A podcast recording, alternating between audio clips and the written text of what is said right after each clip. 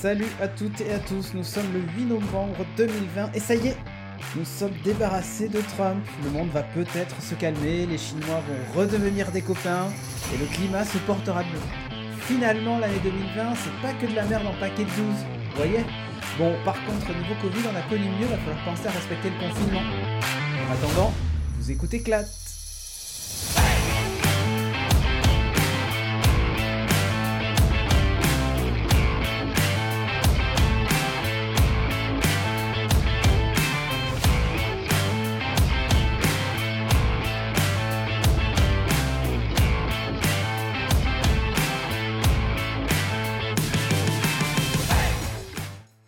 Salut à tous. Donc je disais, hein, c'est un peu le bordel, le confinement, tout ça, tout ça. hein.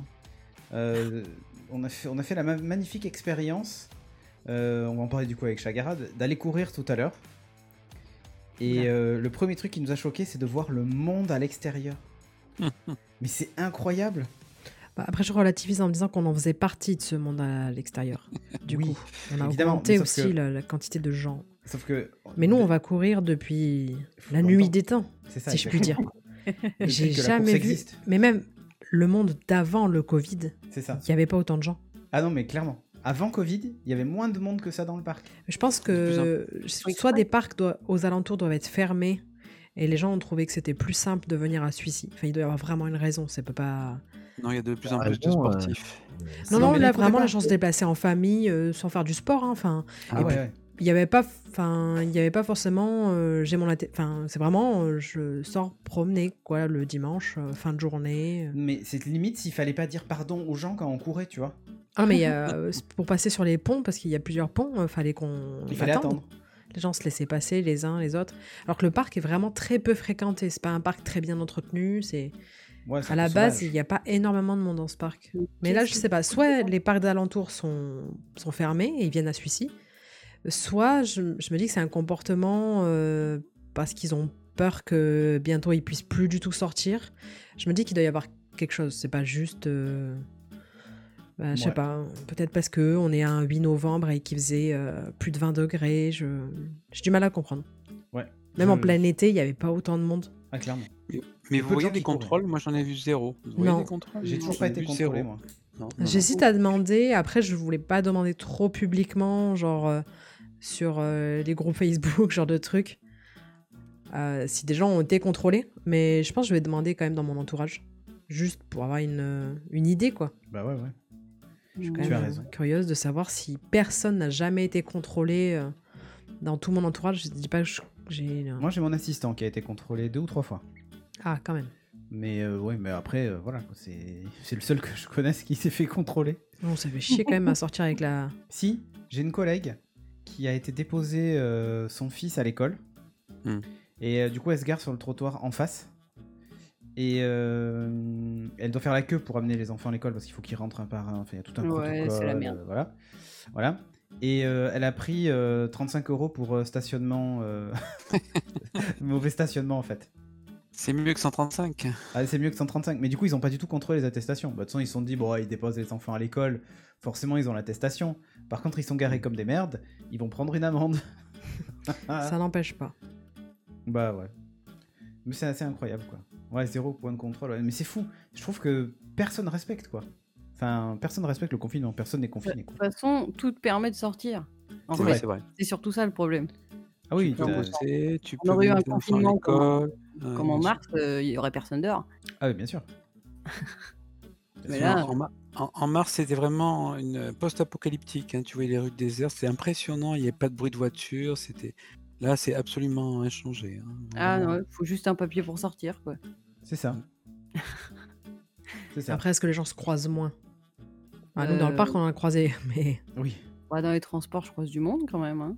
Ouais. Ouais. Après, le masque était. Et que ce soit Il y tôt. avait, on était à l'époque euh, mars, avril, etc. en rupture de masque, si vous vous souvenez.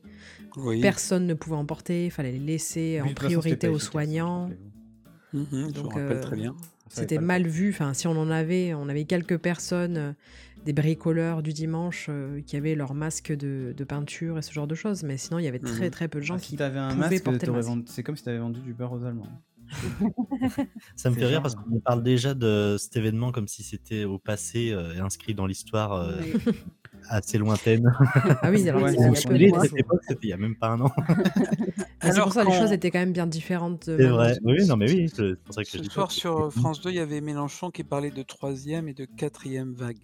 Mais déjà, ils étaient censés être prêts pour la deuxième et voilà où on en est en octobre. Quoi. Enfin, donc pour Mhm. l'instant. euh, C'est bien aux qu'ils nous États-Unis, disent c'est la troisième, hein. anticipe, mais ils anticipent pas eux. Oui.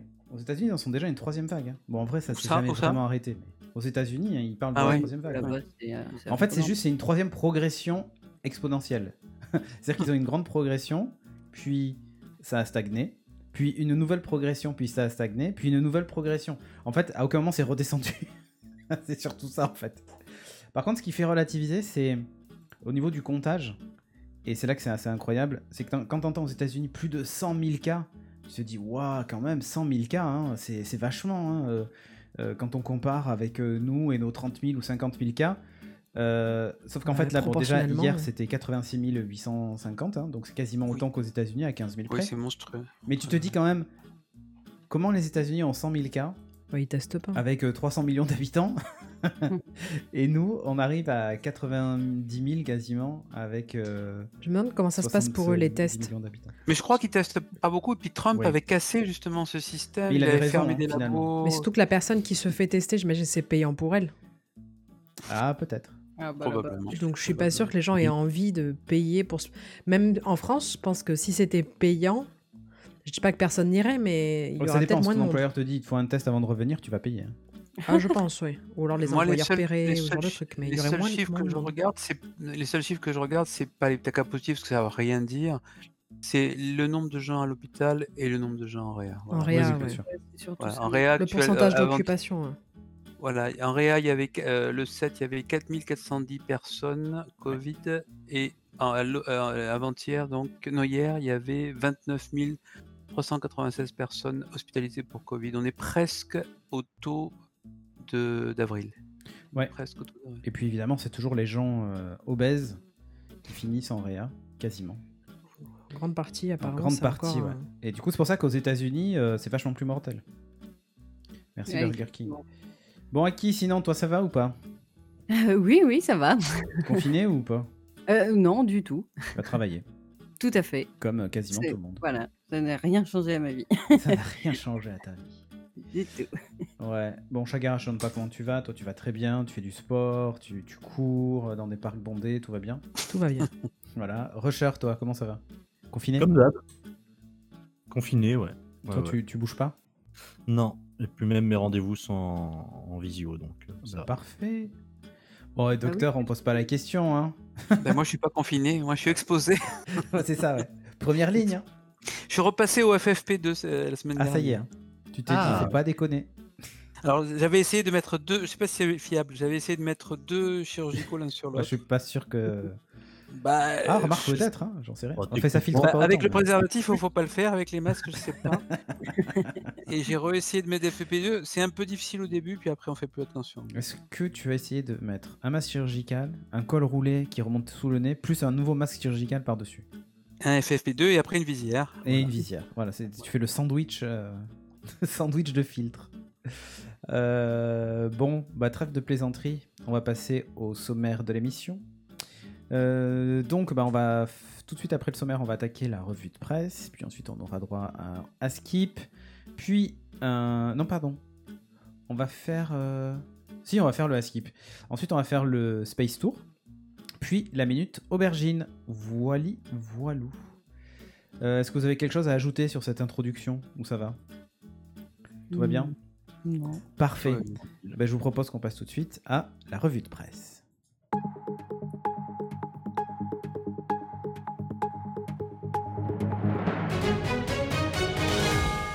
Et donc on l'a appris, le 46e président américain sera donc un homme blanc. Ça change pas. Et dans cette thématique, Chagara, tu vas nous parler de quoi? Euh, je sais pas si vous savez, mais on... quand un- les présidents euh, se succèdent, Ouais. la, euh, la tradition veut qu'ils laissent une petite lettre C'est vrai. à leur euh, successeur. C'est vrai. C'est ce qu'avait fait, par exemple, George W. Bush battu par Bill Clinton Mhm. en 93. Et du coup, il avait laissé une petite lettre, euh, un truc, euh, un Non, truc c'était sympa. Bush. Ouais. W, c'était après. Ah ouais, oui, c'est HW, ouais, le papa. Vous serez, bah, pas junior quoi. Vous serez notre président quand vous lirez cette note. Je vous souhaite bonne chance. Je souhaite bonne chance à votre famille. Bon chant. Amusez-vous bien. Votre succès maintenant est le succès de notre pays. Je vous soutiens de toutes mes forces. C'est sympa. C'est très sympa. Ah, bon Oui. courage. Euh, Ouais, tout va bien se passer. Voilà. Et du coup, sur Twitter, je sais pas si vous en avez vu, mais euh, des tweetos se sont amusés à imaginer la lettre qu'aurait Ah ouais. qu'aurait pu ou que va peut-être, bon, j'ai des doutes, euh, laisser Écrire Trump à, Biden. à Biden. Oh mon dieu. Euh, donc il y a par exemple euh, un, un tweetos qui dit, euh, enfin qui, qui montre un, un superbe post-it où il y a écrit en toutes lettres euh, tout simplement, très clairement, euh, succinctement, I hate you. Voilà, comme ça c'est fait. ok. Euh, Il y en a un autre qui montre un joli gribouillage.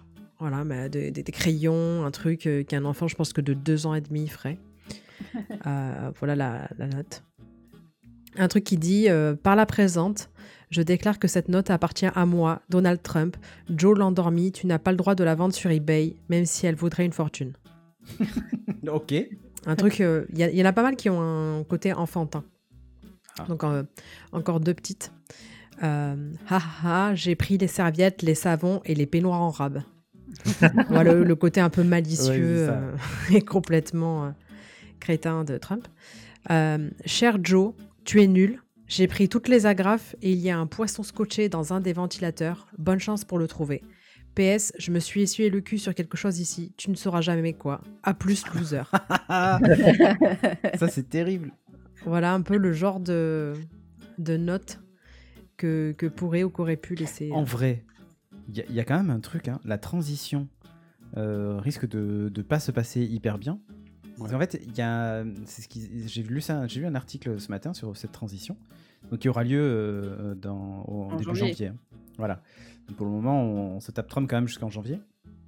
Et euh, en fait, il a nommé une responsable euh, républicaine, en fait, enfin plutôt trumpiste, euh, à la tête de, je sais plus quelle, euh, À la quelle- Cour suprême? non, non, non, non, non, non.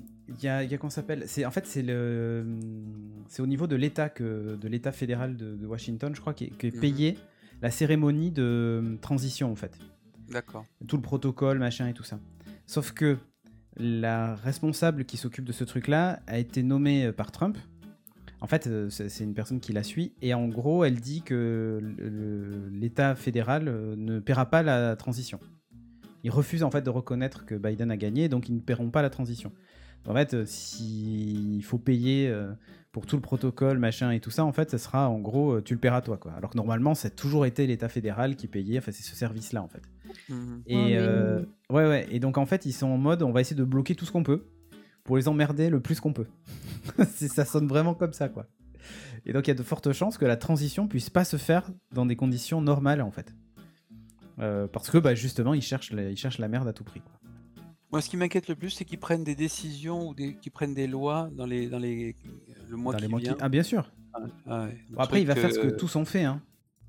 Foutre la C'est-à-dire merde le-. Ouais, le pardon présidentiel. Euh, en fait, tous ceux qui ont dit de la merde ou fait de la merde pendant euh, ces 4 ans, ils vont avoir droit au pardon présidentiel et du coup ne pourront plus être, pas être poursuivis pour ce qu'ils ont fait ou ce qu'ils ont dit. ouais. Comme d'habitude, hein. enfin, je veux dire, Obama l'a fait, euh, tous l'ont fait. Euh, Mm. D'ailleurs, je crois que Obama, non, c'est peut-être pas Obama, c'est euh, à l'époque, je crois que c'était Bill Clinton qui avait euh, fait plus de 140 pardons présidentiels le, dans les dernières 24 heures de son mandat. Bah dis donc. Il a attendu le dernier moment et il en a fait 140, pardon. Euh, là, il paraît. Ouais. trucs comme ça, quoi. Ah Enfin, bah c'est ouais, de mais pouvoir au bout d'un moment. Ouais, mais tu sais, c'est tous les mecs qui, qui l'a bah, remercié pendant les 4 ans, tu vois, ceux qui l'ont Mm. aidé à se faire élire et tout ça, quoi. Moi, j'ai peur qu'ils fassent disparaître des preuves, de trucs. euh, C'est possible. graves. Et, et grave. lui, en tout cas, euh, apparemment, il aurait l'intention de s'accorder lui-même le pardon pour pas pouvoir être poursuivi pour On les actions, bah, pour tout toutes les conneries qu'il a faites, en fait. Mais on peut faire ça. On Eh peut ben, apparemment, non. Apparemment, non, c'est la seule limite, pas- c'est que légalement, ça, c'est pas trop autorisé. Bah oui. C'est trop facile. Eh ben ouais. C'est-à-dire qu'il peut gracier tout le monde autour. pour l'arrêter, il disait non, je me pardonne. C'est ça. C'est-à-dire qu'il peut pardonner tout le monde, mais il peut normalement pas se pardonner lui-même. Donc euh, voilà, il y a que le suivant en fait qui pourrait le- lui accorder le pardon. Bah non. hein. Ah bah, Merde. j'espère pas. Ouais. Enfin bref, c'est, ça me fait trop rire tous ces, tous ces Américains avec leurs lois cheloues quoi. Ah ouais, mais c'est bizarre leur pays quand même. Ah ouais, bah oui, oui. Bon, je parlais d'un autre truc moi. Un restaurant, un truc qui s'appelle le restaurant des chasseurs. Merci Daft Punk pour ton sub. Euh, le, le restaurant euh, des chasseurs à Asquin, donc Asquin, petit village du Pays Basque, hein, que évidemment vous connaissez très bien, hein, Évidemment. évidemment. Euh, Là-bas, il y a un restaurant qui s'appelle donc le restaurant des chasseurs et euh, qui a une particularité, c'est que, à votre avis, c'est quoi? Ils chassent leur propre viande qu'ils servent. Non, pas tout à fait. Mais en gros, c'est vu l'endroit où il est situé, c'est devenu un peu le repère des chasseurs du coin. quoi. Et la particularité, c'est qu'il va servir un repas vegan. Oula, ils vont être contents. Ah oui, je sais. Alors, euh, l'association animaliste euh, défie le restaurant des chasseurs à Asquin. Donc, le nouveau chef de cette euh, institution locale, tendance carnivore, cuisinera vegan. Donc, c'est L214 qui met les petits plats dans les, dans les grands. Au menu du restaurant Les Chasseurs à Asquin, euh, le nouveau chef de cette institution locale, donc, cuisinera vegan ce samedi soir. Donc, c'était hier soir. hein, exceptionnellement. Pas pour tout le monde, évidemment. Ceux qui le souhaitent euh, pas manger vegan mangeront pas vegan. hein. Mais euh, le restaurant Les Chasseurs serait devenu, comme 36 autres restaurants dans les Pyrénées-Atlantiques, partenaire de VG au Resto, administré par euh, L214 d'ailleurs, en acceptant d'ajouter un menu vegan à sa carte. C'est-à-dire que pour être, euh, pour, a- pour avoir ce, ce- ce partenariat VG au resto, donc, il, faut, il suffit juste de proposer un menu complètement vegan à la carte. Mhm. Euh, Mais voilà. quel Donc- vegan va se dire bah tiens, et si on allait dans ce resto euh, Non, en fait, le truc, le pied de nez, c'est que, ignorant l'activité militante de l'association ab- euh, abolitionniste, donc L214, le chef du restaurant des chasseurs a accepté la proposition de VG au resto. En fait, ils l'ont fait à l'envers. Ils sont pas arrivés en disant Et salut, euh, on est L214, on propose de mettre un menu vegan. Le mec, il aurait dit Ouais, tu te fous de ma gueule, euh, le restaurant des chasseurs va te faire voir. Là, en fait, ils sont passés par l'association qui appartient du coup à. Enfin, par. euh, euh, oui, pas qui, qui en gros est financée par euh, euh, L214 donc. Ils sont passés par au resto en disant regardez, on est partenaire déjà de 36 restaurants dans, les, dans le 64, euh, vous proposez une alternative, machin, tout ça. Et donc du coup le chef s'est dit oh bah ouais ok pourquoi pas. Bon, quand on sait que derrière c'est L214 qui lutte activement contre la chasse et tout ça, c'est quand même...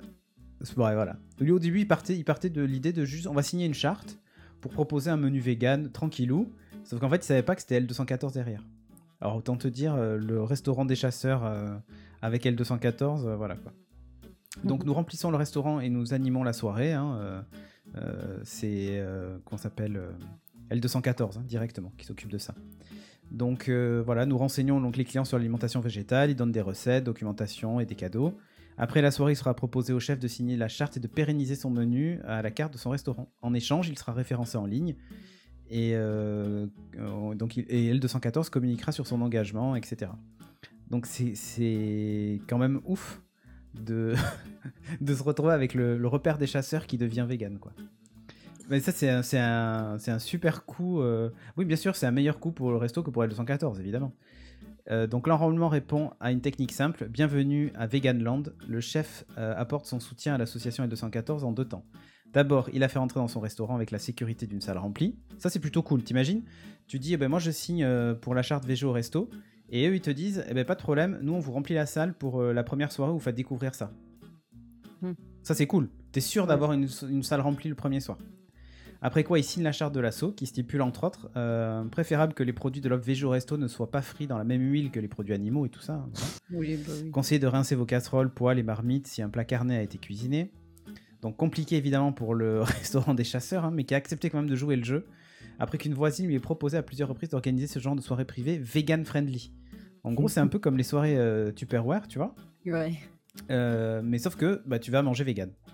Donc celui-ci assure qu'il n'ira pas jusqu'à apporter son soutien à L214, hein, faut pas déconner quand même. hein. Euh, il dit on ne nous a pas parlé de tout ça. Ici nous, cui- nous cuisinons beaucoup de produits de la chasse, du poisson. J'ai accepté exceptionnellement, mais je ne suis ni pour l'abolition de la chasse, ni pour la fin de la domestication animale. Une belle prise pour L214, qui devra sûrement se satisfaire d'une soirée militante seulement. Voilà, voilà. Il y a peu de chances, évidemment, que ça se reconduit euh, dans le restaurant des chasseurs. Mais je trouvais ça assez cocasse, l'histoire. Le mec, euh, ne sachant pas, un chasseur ne, ne sachant pas, se retrouve à manger des légumes. Et ça, c'est quand même balèze. Si ça a marché une fois. Euh, on sait jamais. Non, mais après, l'idée est cool. Franchement, je connaissais pas VG au resto. Et Ah non, ça oui, cool. ça, oui. C'est bien. Il faut que tout le monde ait, ait du choix. Ouais, mais c'est ça. En Belgique, comment on fait pour les frites? Parce que c'est fait avec de la graisse. Ah oui, de- la graisse de bœuf, euh, ils font. de bœuf. hein. Ils mangent pas de frites. Eh ben, ils mangeront de la... des frites à la graisse, euh, enfin à l'huile classique, quoi. Végétale. hein. Ouais. C'est la vie. Nous, on, la- on fait bien l'huile végétale, donc ça va. hein. Et on n'est pas mort pour autant. Euh, Chagara. Euh, moi, je vais vous parler d'autres euh, types de chasseurs. Ah. Des oiseaux. Ah. Euh, des oiseaux qui sont plutôt intelligents. Je pense que vous le savez déjà, les corbeaux. Ah, corbeaux j'adore savent les corbeaux. compter. Euh, je pense que vous avez déjà entendu parler du fait que les, corbeaux euh, ils peuvent compter.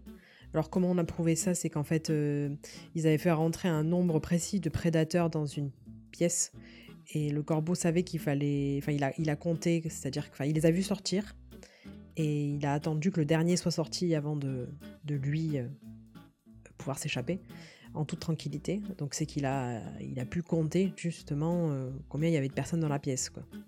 Mhm. Et euh, le corbeau aussi cache, euh, enfin fait des fausses cachettes euh, pour, ses, pour ses congénères ou pour d'autres espèces quand euh, il va récolter euh, des victuailles. euh, on sait qu'il a tendance à, à le mettre dans des, dans des petites cachettes pour plus tard. Et ben, pour pas se les faire voler, il fait des fausses cachettes Hmm. pour tromper Bah, l'ennemi. Et euh, là, c'est une autre étude. C'est euh, euh, une étude sur les outils qu'ils utilisent. Alors, euh, c'est pareil, hein, on sait que les corbeaux sont assez intelligents pour servir d'outils, pour casser des choses, euh, notamment pour, pour casser un œuf ou ce genre de truc, mais, euh, ou pour aller chercher un, un verre avec une petite brindille, une larve ou un truc comme ça dans, dans- dans les troncs d'arbres. Ouais, j'avais vu ça, c'est assez incroyable. hein. Euh, donc, euh, ouais, de la part d'un oiseau, c'est assez incroyable. Mais là, ils ont fait des expériences qui sont quand même assez poussées. Alors, je vais essayer de vous, de vous résumer ça. Je, suis- je suis allé voir carrément la, la publication euh, de l'étude. Scientifique et Ouais, ouais, été voir la publication scientifique, scientifique qui a été euh, publiée mercredi dans les Proceedings of the Royal Society. Euh, donc, ce qu'ils ont fait, c'est qu'ils ont montré à un corbeau le, le piège, entre guillemets, enfin l'énigme qu'il allait devoir résoudre. Donc euh, ça pouvait être euh, soit un, un tube euh, dont ils avaient, pour, pour l'ouvrir ils avaient besoin d'un caillou, Mhm. ça pouvait être soit une boîte fermée, ils avaient besoin d'un crochet. Et ça pouvait aussi être, je sais plus, ils avaient besoin du crochet, de la, de la pierre ou de la tige. D'accord. Donc il y a trois, trois trucs différents. Et euh, donc il lui montre le, le truc à résoudre. Et ensuite il l'emmène dans une autre pièce et euh, il lui fait choisir son outil. Donc euh, en fait l'oiseau est capable, ils appellent ça d'anticiper. Euh, de savoir, bah, en fait, il va avoir besoin de cet outil-là pour aller résoudre cette énigme-là. Donc, il choisit le bon. Et en plus, ce qu'ils font, c'est qu'ils lui proposent de la pomme, donc ce qui fait partie de son régime alimentaire. Mhm. Mais comme il sait, euh, donc devant lui, il a vraiment la, la pomme devant lui. Il pourrait se dire, bah, je vais. Alors, il, il- il comprend bien qu'il faut qu'il fasse un choix. C'est-à-dire qu'une fois qu'il a choisi, il ne peut pas prendre les autres. Donc c'est soit la pomme, soit le caillou. hein. C'est pas, euh, je vais bouffer un, je vais becter un petit bout de pomme pour me donner du courage, puis ensuite quand euh, j'aurai le ventre plein, hein, j'irai bon. chercher, euh, j'irai résoudre l'énigme parce que bon, c'est plus compliqué. Non, c'est le choix, c'est soit je mange la pomme tout de suite, qui est quand même moins appétante, que d'aller chercher euh, la viande, parce que c'est de la viande. Mhm. Ils, ils sont pas, ils sont pas véganes. eux, hein. Ah, dans le, dans l'énigme, dans le piège. Et du coup, il préfère choisir euh, d'aller se creuser la tête et d'aller donc d'aller prendre une- un caillou Donc euh, ils disent bye bye à la pomme, ils prennent le caillou pour aller euh, chercher la viande qui ensuite est cachée dans le truc. Et donc ils ont, ils ont répété ça plusieurs fois, ils se sont rendus compte que parmi un, un nombre de... Ils en ont testé, je crois, 8 Ouais. bivolatiles, il y en avait 6. 6 qui étaient capables de, de résoudre ce problème, euh, qui, sont allés du coup au, au bout de le- de- de De l'expérience, De l'escape game. de l'escape game. Mais quoi, c'est ça? Euh, ensuite, par contre, ils ont un peu corsé les choses. Ah. Parce qu'en fait, ils ont voulu se dire, ils se sont posé la question, est-ce que c'était pas un apprentissage par association? Euh, En se disant, ben, quand, j'ai cette op- enfin, quand je suis face à cette énigme, il faut que je prenne un caillou et du coup, j'ai de la, j'ai de la viande. Ouais. Euh, ils sont allés beaucoup plus loin et euh, ils ont essayé de voir donc du coup si euh, ça marchait avec en fait en, en mixant les, les Les possibilités. possibilités, ouais. Ouais. Et euh, si bon, c'était une réflexion ou si c'était juste un réflexe, quoi, en gros. euh, c'est ça. six cailloux égale viande. euh, voilà. Euh, c'est ça. Ils, ils- ils savent que du coup, ben, les trois outils marchent, mais pas dans toutes les situations. Ouais. Donc, euh, il a fallu faire des choix et ça, anticiper ce qui allait, ce qui allait advenir. Et euh, ils se sont rendus compte que si le, le corbeau choisissait au pif, il avait apparemment euh, 20% de chance de tomber juste. Donc Ouais. il fallait que le corbeau ait obtenu, enfin qu'il ait réussi le test euh, bien plus que ça pour que ce soit vraiment significatif. Parce que Oui, sinon oui. ça pouvait être attribué à, À la chance. au hasard. Mm. Et euh, trois des quatre corbeaux qui testaient euh, ont passé le, le seul, le seuil au-dessus de la chance. Ils ont eu un champion qui s'appelait Neptune, qui a choisi du coup le bon outil 9 fois sur 10. Oh putain. Euh, et ensuite euh, Triton et, Urani- et Uranus, euh, 7 sur 10. C'est pas mal. Il y en a un Gogol qui était à 20, quoi. Puisqu'il n'a pas dépassé le seuil de la chance. Et donc il y avait, oui, voilà, il y avait quelques gogoles qui... oh là euh, il y avait un, un dernier go- un peu moins doué. C'est ça. Euh, Et, euh, et donc les, les- les chercheurs sont vraiment très intéressés par ça parce que pour eux, c'est c'est vraiment un... Ça les encourage à, euh, à vérifier que les, les corbeaux peuvent maîtriser. Alors ils appellent ça le voyage mental dans le temps. Bon, ils, Ok. ils partent un peu loin, c'est juste une espèce d'anticipation, quoi. Oui. De savoir que ça, dans l'avenir, ça va servir. Voilà. Ok. Et euh, Moi, je chez l'enfant, ça, on retrouve ça à partir de, de 4-6 ans. Pour l'enfant, c'est l'épreuve du marshmallow. hein. Oui, là, c'est tu pas la même chose. dans l'assiette et tu lui dis que tu le manges maintenant? Ah oui. C'est ça Ouais, ouais. Ouais, c'est ça. C'est soit tu le manges maintenant, Soit soit, tu attends et je t'en prends. ramène un. Voilà, c'est ça. De plus. Soit tu t'en auras plus plus tard. Et euh, apparemment, euh, quand les, bah, les gamins, quand ils sont trop jeunes, ils préfèrent bouffer le marshmallow maintenant. Hein Vaut mieux. Euh, euh, comment on dit? Un tu le tiens que deux tu l'auras, c'est ça, Euh, Un tien que deux tu l'auras. Un Et, tien euh, vaut mieux que deux, voilà. tu. Et euh, au-delà, ils ont compris que. Je pense que par contre, si tu leur fais le coup de t'en auras plus plus tard et Ouais. qu'en fait c'est une fourberie, Ah bah là, c'est fini. voilà, Ça marchera plus jamais. euh. ça marche plus. Donc euh, pour Euh, ce sujet-là, ils ont l'âge mental de d'un enfant de, de- 4-6 ans. C'est ouf, hein C'est ouf. hein. Vraiment, les corbeaux, j'adore. Si on n'avait pas mis un renard, ça aurait été un corbeau. Ouais, mais ça te fait peur quand même, non? Non, ça me fait pas peur. Ça me fait peur juste sur Parce qu'il y en a l'autoroute. plein dans les films d'horreur et trucs comme ça. Oh non, non, non. Oh non, pour le coup, ça me fait pas Ah. peur. Moi, j'avais Euh. été impressionné par ceux de la Tour de Londres, là. C'est- C'est des, c'est des chiens, c'est pas des, des corbeaux. non, mais ils sont Il y a des corbeaux, oui, qui sont Là, honnêtement, assez gros. Taper, euh, c'est, je sais plus comment ils s'appellent, euh, c'est les, les Ravens royaux, là. euh, c'est c'est des monstres. Là, ils sont pas très gros. Hein. Je les ai vus parce que Oui, du coup, dans la publication, il y a une vidéo intéressante où on le voit réaliser l'épreuve. Euh, c'est des corbeaux calédoniens D'accord. et c'est pas très gros. Alors, je crois que c'est pas des corbeaux, mais c'était en Angleterre où il y avait des oiseaux qui avaient appris aussi à ouvrir les bouteilles de lait. Tu sais, on mettait le lait Ah oui, oui, j'avais vu ça. devant les... et ils avaient compris qu'il fallait percer la, la capsule et on retrouvait systématiquement les bouteilles Les bouteilles été... ouvertes, ouais. Dès que les gens, le, les- le mec déposait les bouteilles de lait sur, le, sur le perron et il faisait ça. Je crois Euh, qu'ils peuvent transmettre leur savoir aussi, les corbeaux. Donc, ils Mhm. la culture. Ah, ouais. peut-être. Expliquer aux autres comment résoudre euh, certains problèmes. Ah, c'est Ouais. possible. ouais. Mais euh, tapez euh, Raven euh, London Tower et vous allez voir. C'est c'est c'est des monstres. Les trucs, c'est des monstres. Carrément. Ah, mais vraiment, des ils sont gros- il y a des magnifiques. grosses espèces. Ils sont magnifiques, quoi. Euh, bref, eh ben, c'était cool.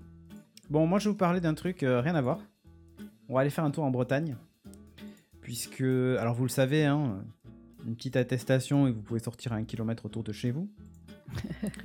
Mais quand vous êtes passionné de surf et que vous habitez à plus d'un kilomètre de la plage, comment faire?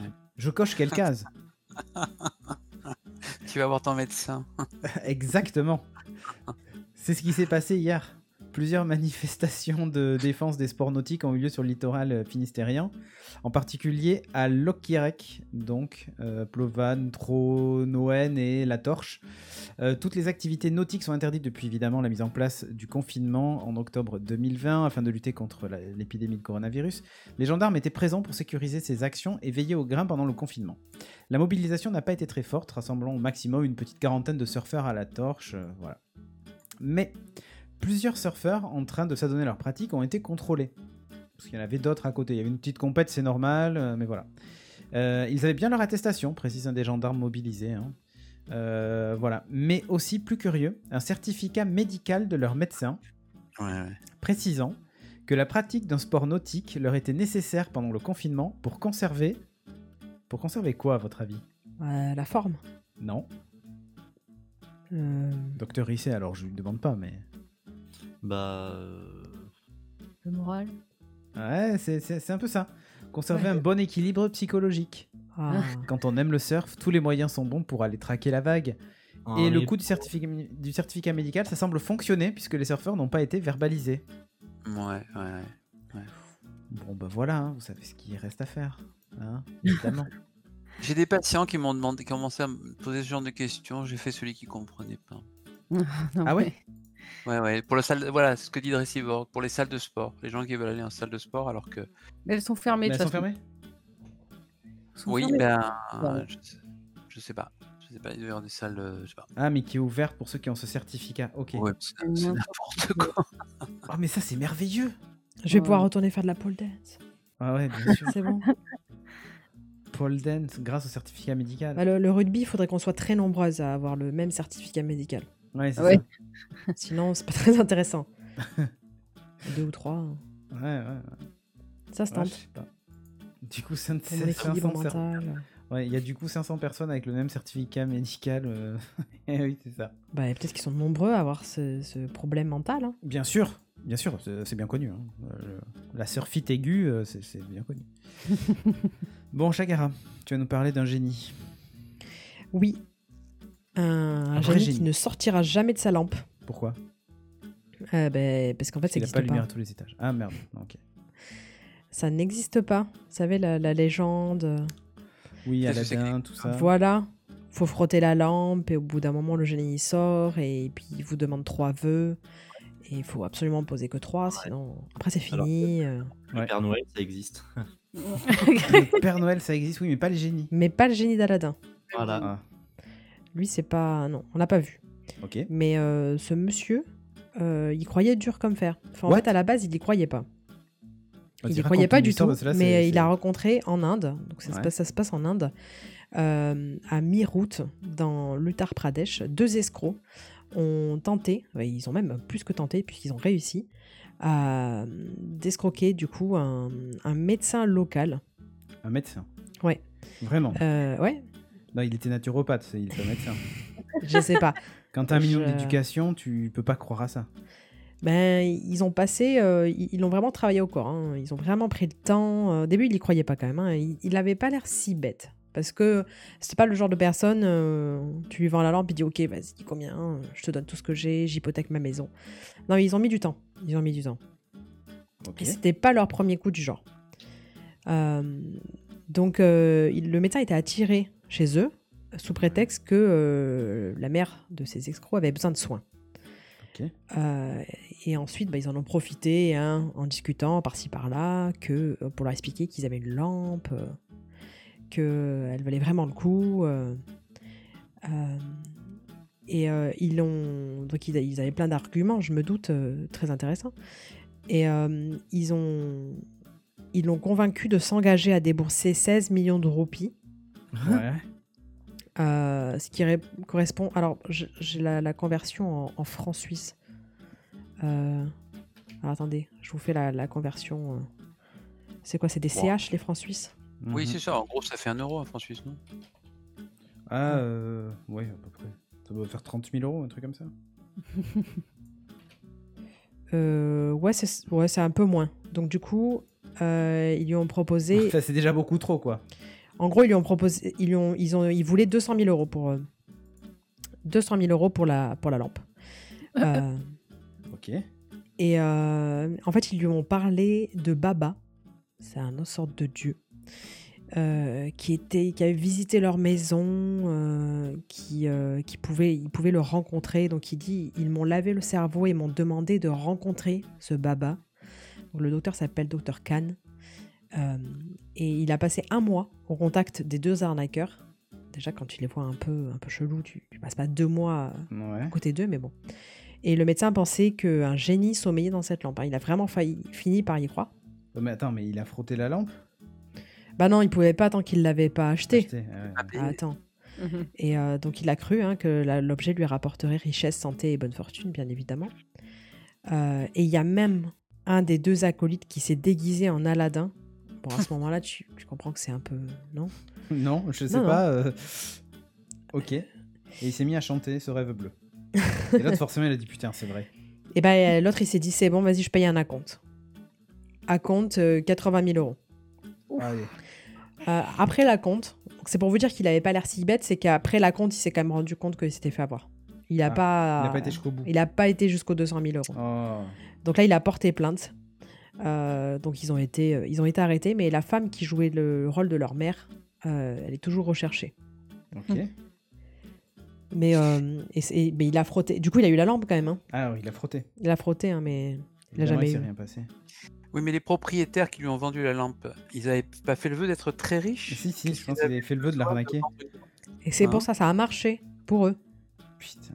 Bah oui, mais pourquoi le vendre après? Ça n'a plus aucun Parce intérêt. qu'ils avaient déjà utilisé leur vœu. Et leur vœu, c'était de Oui, mais médecin si qui. tu demandes, euh, je sais pas, 100 milliards de dollars, euh, ce que- Ouais, Alors, ouais. Bah, le génie te dit ok, bah, tu vends la lampe et tu auras 100 milliards de dollars. Enfin, bon courage. Vous trouvez un- encore un plus gros pigeon. Ah, mais c'est ça en fait. Là, c'était un petit pigeon. Un petit pigeon, mais ça marchait quand même. Ils se sont fait, euh, bon, ils sont fait arrêter quand même. hein. Ah ouais, tu m'étonnes. Ça ira pas plus loin pour eux. Ouais. La lampe d'Aladin, il y a cru. hein. Bah oui, mais euh, moi franchement, j'y aurais. Non. Après, elle a vraiment la tronche de la lampe d'Aladin. Elle est jolie, mais elle vaut pas 200 000 boules, quoi. Voilà. Non, peut-être pas. L'esprit dedans, non? Non, il y avait rien. Non, Euh, non. je pense qu'il a frotté tout ce qu'il a pu. euh. Ouais. C'était une lampe. hein. C'est une lampe à huile. euh, qui Ouais, devait même pas faire beaucoup de lumière en plus. Ouais, en plus. Un peu nul. Il éclaire même pas ta lampe. Eh bien, on va passer d'un pigeon à l'autre. Puisque moi, je vais vous parler en fait de. D'un acheteur pigeon. Apple. De quoi? Je sais pas, tu Mm. parles de pigeon. Ouais, ouais, d'un pigeon voyageur, tu sais. Ah. Euh, pigeon voyageur, alors vous savez, ça vous est peut-être déjà arrivé quand on vous envoie un courrier et puis euh, euh, finalement le courrier n'arrive pas parce que vous n'habitez pas à l'adresse indiquée, ce truc, de- vous savez, le fameux NPAI qu'écrivent les facteurs sur le. Voilà. Eh ben, je vais vous raconter cette histoire, c'est un peu la même chose. À une nuance près, c'est que bah, du coup, c'était un pigeon qui, qui devait amener un message militaire allemand pendant la guerre, euh, pendant la première guerre euh, mondiale, et qui n'est jamais arrivé. Euh, donc voilà. Mais par contre, la capsule a été retrouvée donc dans le à Ingersheim, donc dans le, on pourrait croire que c'est en Allemagne, mais non, dans le Haut-Rhin, dans un champ. Elle a été égarée sans doute en 1910 avec un message euh, militaire. Le texte évoque des manœuvres à une époque où l'Alsace était allemande. De l'aveu du conservateur du musée auquel le message a été confié, il s'agit d'une découverte hyper rare. Sans doute perdu par un pigeon voyageur en 1910, donc le message militaire allemand a, été, euh, miraculeusement pardon, ressurgi en 2020, donc en Alsace, où il a été retrouvé par hasard. Euh, le message était protégé dans une petite capsule d'aluminium qui s'est retrouvée donc dans ce champ. Et c'est un couple en balade qui est tombé dessus et qui a dit Oh tiens, c'est quoi ce truc? Et voilà. Il était nul ce pigeon. Et ouais. Donc ils ont remis le message au, au musée, la petite capsule au musée du linge, ça s'appelle comme ça, situé non loin du lieu de la trouvaille. Le conservateur donc de, de ce musée hein, euh, a, comment s'appelle, a- a- en a, en a évidemment euh, pris connaissance. Et donc ce musée, euh, en plus, est dédié à la bataille qui a opposé en 1915 Français et Allemands sur le versant alsacien du massif des Vosges. Donc à l'intérieur de la capsule, le message manuscrit très bien conservé, rédigé en allemand, sur une sorte de papier calque. Fuyez, pauvre fou. C'est ça. Dans une écriture proche du gothique et difficilement compréhensible, hein, quand même. Euh, donc voilà, lorsque le permanent du musée m'a appelé, j'ai dit putain, une Oh, trouvaille putain. comme ça, c'est hyper rare, son enthousiasme. Dominique Jardy, donc, qui confie qu'en 40 ans, il n'a jamais vu ça. Donc, euh, elle avait sans doute été enfouie et elle est remontée euh, à la surface avec le temps, comme certaines grenades ou des trucs comme ça, ou des obus hein, qui des fois refont surface. Euh, donc voilà, et donc en fait, bon, ça parle juste de, manœuvres allemandes et tout ça. Il faut savoir qu'en fait, il a été euh, créé en 4 copies. En fait, total, il y a 4 copies du message qui devaient être envoyées par 4 pigeons. Ah, il a, a quand même dû arriver, Et ouais, parce qu'en fait, c'est- un peu comme si euh, pour envoyer une lettre, au lieu d'en envoyer une, vous en envoyez 4 pour être sûr qu'il y en ait au moins un qui, qui la livre. Ah bah, c'est la poste qui serait content. Ouais, Quatre fois plus cher, quoi. 4 fois plus cher, exactement. Euh, mais à l'époque, hein, tu vois, il y avait que ça de, que ça de mieux. Ouais, le pigeon. euh, Voilà, mais il y en a un qui s'est qui s'est perdu du coup et qui a fini dans un champ. Donc il y a quand même une légère incertitude sur la date d'envoi, notamment l'année. Le dernier chiffre est moins lisible, 16 juillet 1910 ou 1916. Ah, quand même. Ouais, alors ils disent quand même que c'est 1910 parce qu'ils jugent impossible que ce soit 1916. Euh, voilà, mais ils sont en train quand même de faire des, de faire des vérifications. hein. Donc, euh, donc voilà. Et donc ils l'ont dé- déposé auprès d'un mannequin euh, campant à un officier du même régiment que celui qui a rédigé ce message il y a 110 ans dans le, dans le musée. Voilà pour l'histoire. C'était rigolo quand même, ce pigeon euh, qui se perd.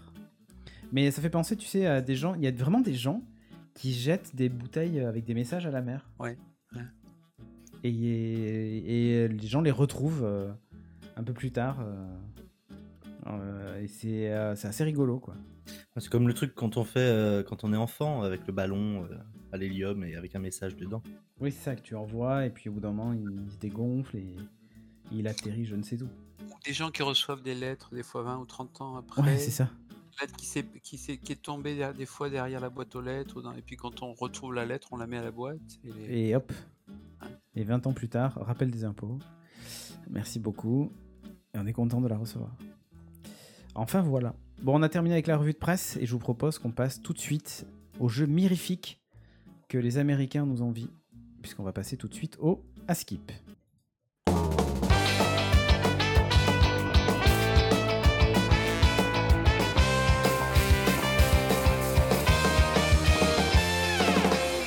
Alors Draxas, il est chaud. hein. J'envoie le jingle et direct il répond faux. Ça, c'est au moins on a la première réponse.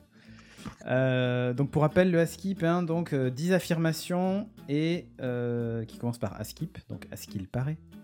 Et vous devez me trouver si c'est vrai ou si c'est faux. Ça va de soi. Alors, Askip, quelqu'un a été élu dans une assemblée d'État aux États-Unis Oui. alors qu'il est mort de la Covid-19.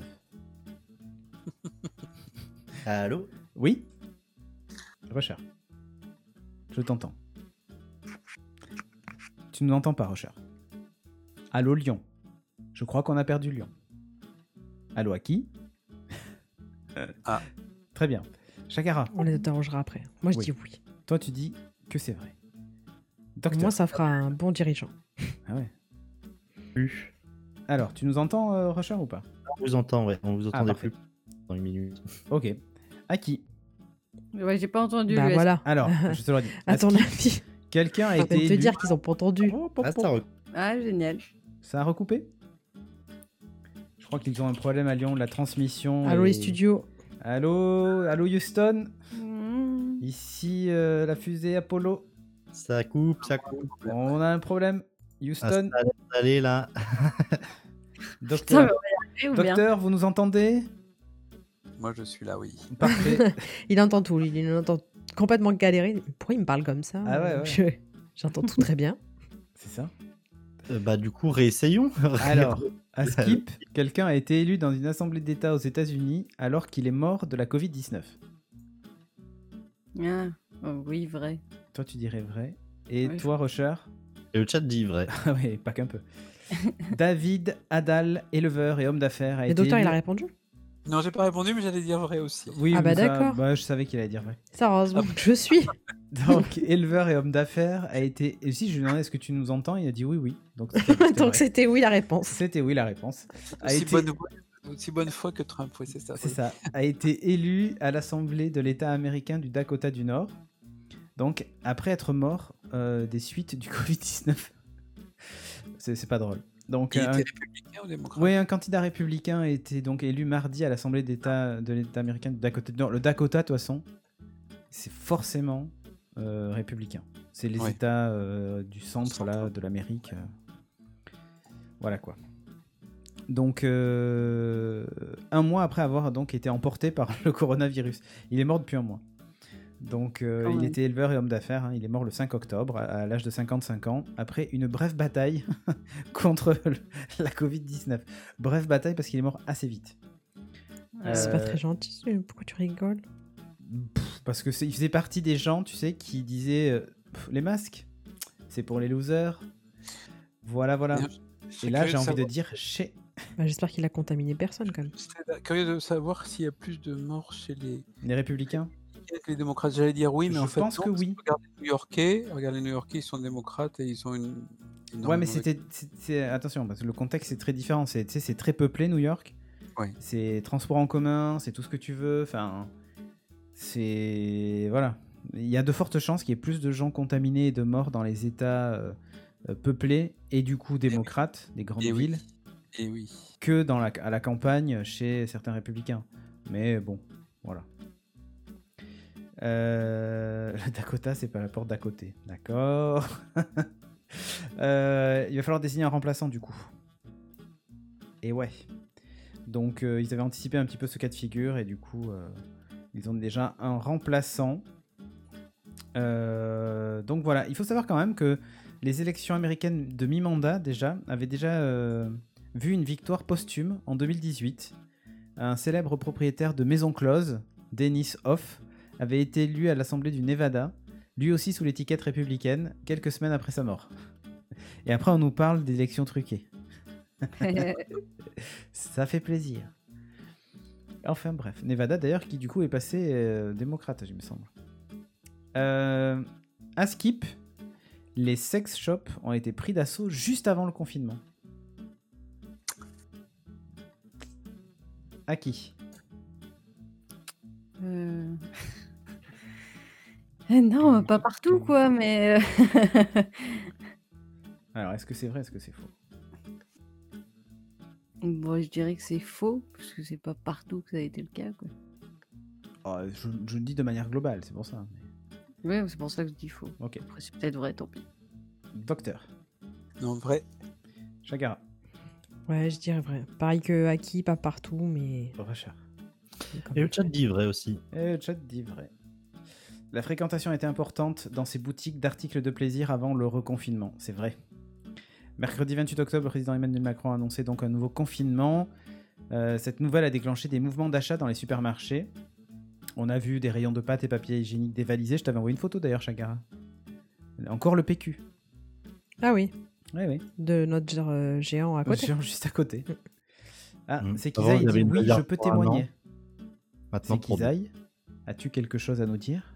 Veux-tu venir témoigner en vocal On- Tu vas sur le Discord, tu te mets en channel attente et on te passe en vocal. si tu veux témoigner.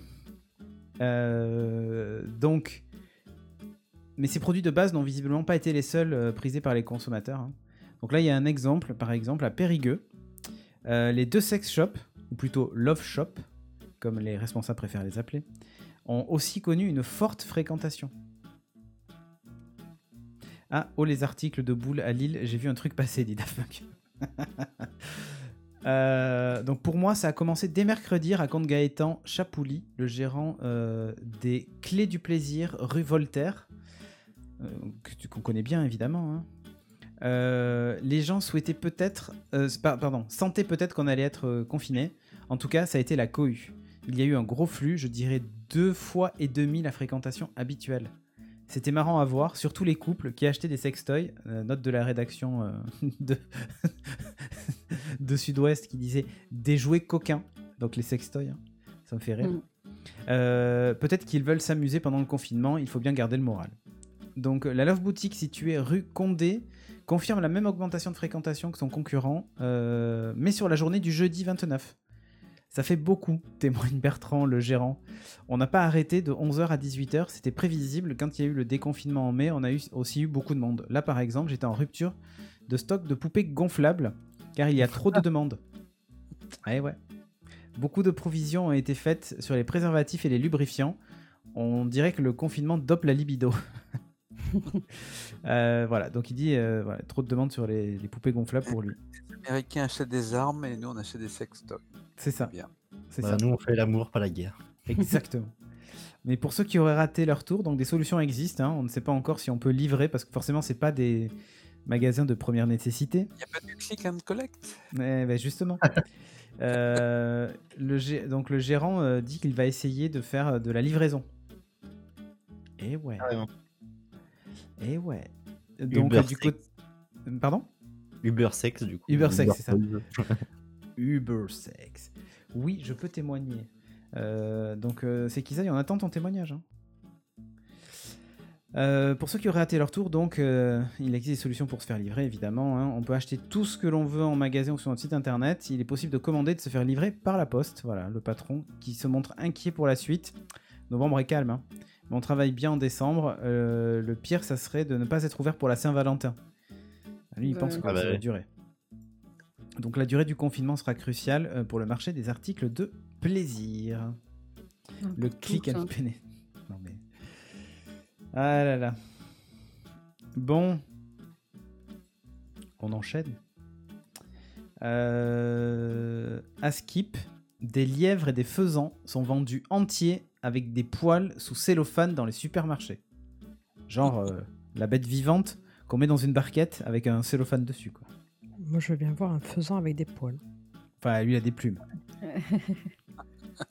Et ça va aller quoi. hein. Bon, à qui?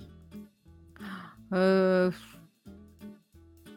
Euh... Mais dans quel pays disait qui ça Je veux dire faux. Je parle de la France. Tu dis faux. Euh, docteur. On a bien vu des bananes, ils avaient enlevé les emballages et il l'a mis sous cellophane, donc pourquoi pas l'inverse, je veux dire vrai. Euh, Chagara. Je dirais vrai aussi. Ok, Rocher. Alors, nous avons une majorité de faux pour le chat. Majorité de faux. Donc, dans un supermarché du Vaucluse, les animaux morts étaient présentés avec leurs poils ou leurs plumes sous cellophane. Le magasin a fini par retirer les produits. Ça a le mérite de rappeler que la viande ne tombe pas des arbres. Question Bah ouais. intéressante, si tous les animaux étaient vendus comme ça, est-ce qu'on en mangerait autant? L'interrogation a été posée euh, par euh, le journaliste engagé pour la cause animale Hugo Clément. hein, donc, euh, après qu'une Bah, si cliente, ça coûte moins cher comme ça, moi je dis oui. hein. Après qu'une cliente du magasin de Leclerc de Maur- Maurière les Avignons euh, lui a envoyé des photos du- d'un étal de la boucherie. Donc vendu sous vide, les barquettes étaient en et les barquettes donc et cellophane. hein, euh, des lièvres et des faisans étaient présentés entiers. Les animaux provenaient d'élevage en Belgique. Donc la fondation Brigitte Bardot et 30 millions d'amis ont également relié les images qui sont rapidement devenues virales. Voilà. Pour éteindre la polémique naissante, l'enseigne Leclerc affirme avoir contacté le magasin donc de Morières-les-Avignons, qui a retiré de la vente tous ses produits et gibiers d'élevage. Euh, voilà, le magasin s'excuse auprès des personnes qui ont été heurtées. Alors c'est rigolo parce qu'il y a plein de tweets euh, du coup euh, moi, de gens qui disent C'est que, que ce soit des animaux sous cellophane, que ce soit des animaux qui soient pas préparés? en fait c'est le c'est qu'on voit que c'est encore un animal en fait C'est le ça. problème. D'accord, oui. Alors ça. que Mais tu peux bien acheter des poules vivantes sur les marchés. Hein. oui mais Bah, qui oui. en achète? Bah, bah, plein de gens. Oui mais pas tant que ça. Très honnêtement. Et Oui, pas beaucoup, mais euh, si tu veux manger du lapin, tu vois, ou du lièvre, et que tu achètes tes cuisses, tes machins et tout ça, bon, Ouais, elles sont crues, mais tu vois pas le, le mignon petit lapin. Et là, t'as le mignon petit lapin euh, qui est sous cellophane, mort. Bah oui, mais c'est enfin, c'est justement là où je comprends pas, c'est dans l'intérêt euh, entre guillemets de la cause animale de dire regardez ce que vous chassez et euh, c'est plus juste, Ouais. euh, c'est comme les poissons panés quoi. En vrai, euh, je veux bien dire, sûr. il y a un vrai animal derrière quoi. Bien sûr, bien sûr. Parce que on reprend, je, prends le- je reprends l'exemple des marchés. Euh, ceux qui vont juste au marché pour acheter leurs légumes, euh, etc., et pas acheter des animaux vivants, Mhm. ils- ça les choque pas de voir des animaux vivants euh, vendus comme ça. Bien sûr que non. Donc, euh, Non, mais bien alors sûr. bien oui, sûr. là, c'était bizarre euh, de le faire dans du, enfin, de le faire comme ça, mais, euh, mais euh, c'est un peu un pataquès pour rien. Oui, mais en fait, le truc, c'est qu'il y a beaucoup de gens qui ont été choqués, Non mais qui eux-mêmes sont des gens qui mangent de la viande, mais ils Bah ont été oui. choqués. Ouais, mais ils ont quand même été choqués de, de voir les animaux présentés comme ça. ah bah ouais. Bah, Eh, faudrait parce qu'ils se disent- voir le problème, c'est que ça renvoie au fait que ça soit un, ani- un animal, en fait. C'est- Oui, c'est Ouais, ça, ouais. c'est exactement ce que tu dis sur le poisson pané. C'est-à-dire que euh, quand tu vois un truc qui ressemble à rien, ça, ça te choque pas, mais si Voilà. tu vois bien sûr, c'est hyper hypocrite. un- Ah oui, non mais voilà, c'est pour ça que moi je trouve ça ouais. bon, si dans vous quelques voulez. années, on aura le même débat sur les carottes râpées. Faut-il Les présenter entières. C'est ça. C'est exactement ça. Bon, Qu'est-ce que vous avez fait à ma carotte? D'un animal à en l'autre, il n'y a qu'un pas. C'est un scandale. À Skip, Baby Shark est la vidéo la plus vue euh, de YouTube devant Despacito. Je sais même pas ce que c'est Baby Shark. Moi non. Tu connais pas Baby Shark? Tu, tu, tu, tu, tu, tu, Baby Shark. tu, tu, tu, tu, tu. Euh, Voilà. Ok. Et vous l'avez bien vu. Bon, si c'est un truc pour les gamins, c'est forcément vrai. Euh, et la version anglaise, hein, je précise de Baby Shark parce qu'elle existait dans une autre langue, je crois. Ah, ah. Alors, Du coup, ils disent pas Baby Shark. si, ben en anglais, oui. Euh, c'est addictif. Je la passerai bien, mais le problème c'est qu'on va se faire strike. Ouais, Ouais, non, non, c'est bon. ça ira. Vous êtes sûr Bon, Oui. à qui Du coup, je vais dire, je vais dire vrai. Ok, Chagara, Vrai. docteur. Bah, vrai. Ah, il faut bien un peu de culture internet. Hein. Euh, Oui. Rusher, Et bah, le chat dit vrai. chat dit vrai. La chanson pour enfants, donc Baby Shark, et son air entêtant, est devenue lundi la vidéo la plus regardée sur YouTube, dépassant avec plus de 7 milliards de vues 7 milliards. le titre Despacito. Plaie des parents du monde entier, le morceau très répétitif produit en Corée du Sud est sorti du simple cadre enfantin pour devenir un phénomène viral mondial, des images colorées ajoutant un impact à l'impact pardon d'une mélodie et des paroles accrocheuses. hein. Hmm. Ne jamais écouter cette chanson d'Hydraxas. Il me semblait avoir vu des gens en parler sur le Slack, justement, des parents. Cette chanson eh horrible. oui. Quelle horreur. Ah Donc oui, Baby Shark, la version anglaise de la chanson, a dépassé les 7 milliards de vues lundi à 4h du matin, euh, détrônant Despacito, le single de Luis Fonzi et Daddy Yankee. À la base, oui Fonzi, tu penses pas au même À la base, la chanson qui a été euh, mise sur YouTube en juin 2016 est le remix d'une chanson américaine euh, par la société de production Pink, Fong, donc basée à Séoul. Son succès euh, sur YouTube a été suivi d'un triomphe dans, les classements musicaux. Le morceau atteignant en janvier 2019 la 32e euh, place du Billboard Hot euh, 100, donc 100.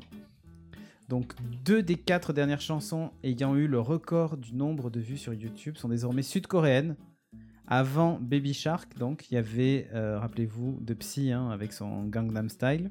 Ah oui, oui. Et ouais, il a été, euh, il était euh, pendant trois ans donc euh, euh, au, au sommet de, au sommet de YouTube.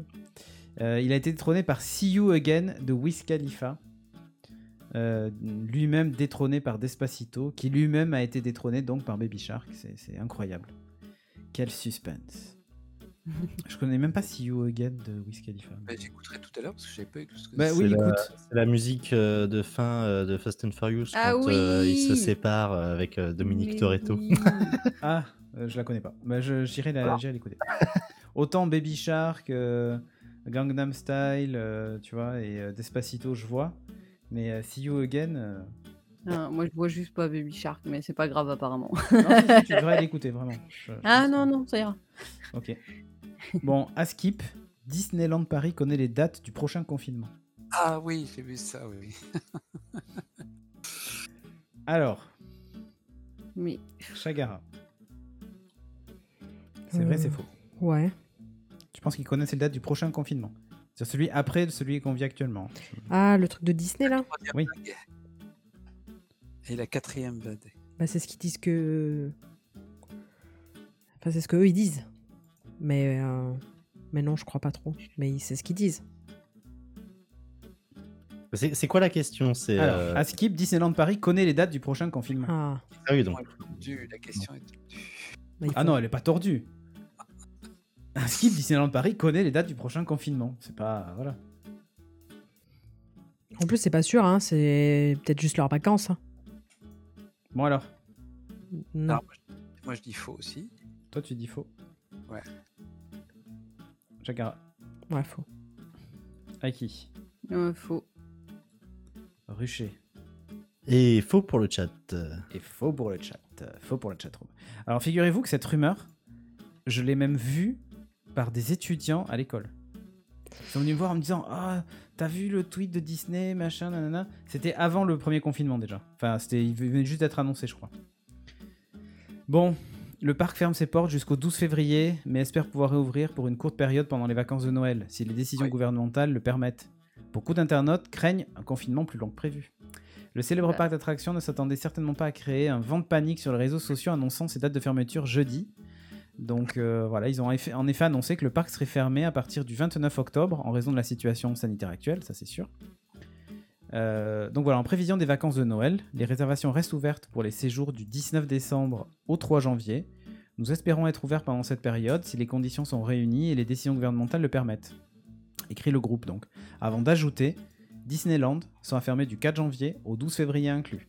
Cette dernière phrase, c'est celle-là qui a entraîné en fait de nombreuses interprétations des internautes qui suspectent même le parc d'avoir des informations sur le- une po- un possible troisième reconfinement.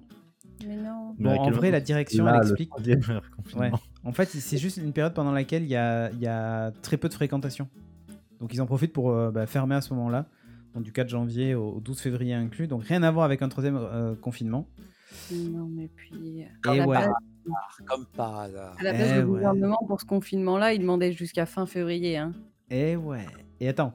Donc, Donc, euh, euh, heureusement, certains internautes ont vite fait preuve de discernement, ont préféré donc s'en amuser. Toutes les modalités et échanges de remboursement des séjours réservés durant la période de fermeture sont à retrouver sur le site du parc d'attractions.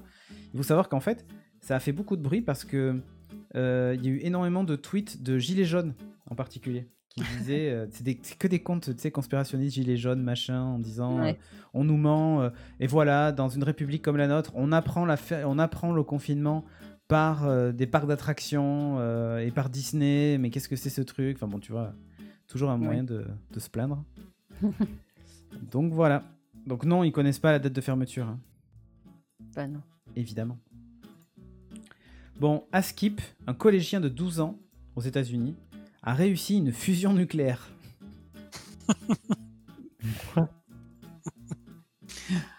ah ah Ouh là là. Là-bas, ils ont plus juste accès aux armes, ils ont même accès au nucléaire, les, les gens. N'importe qui. Ah ouais. Alors, à qui? Faut pas que je regarde le chat, je suis influencé par le chat. Euh...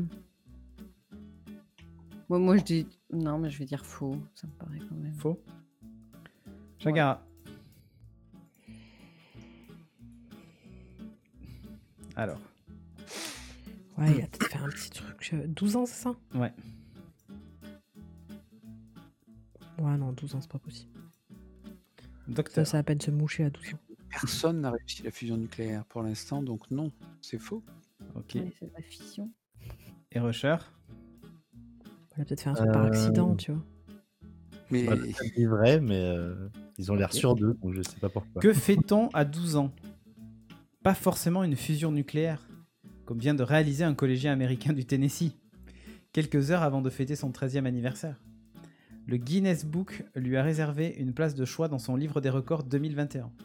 Jackson Oswald, originaire du Tennessee, a fusionné deux atomes de deutérium en utilisant un fusor, un dispositif qui permet la fusion nucléaire, en créant un champ électrique. Il a lui-même construit cette machine dans sa maison familiale. Une prouesse scientifique célébrée par le livre des records 2021.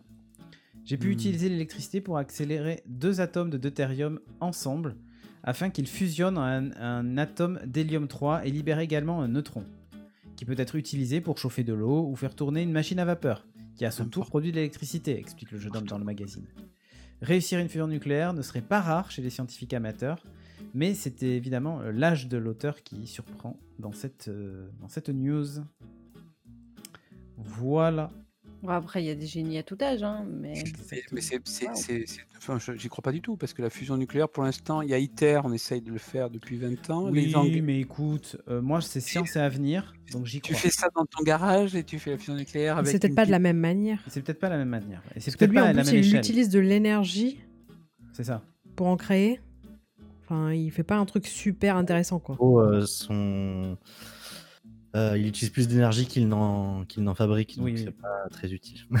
Ouais, j'ai l'impression que ce qu'il a fait était pas non plus euh, le truc D'ailleurs, le il y a plus un site, recherché de la Terre, quoi. Si, si- si tu veux voir ça, docteur, fusion.net.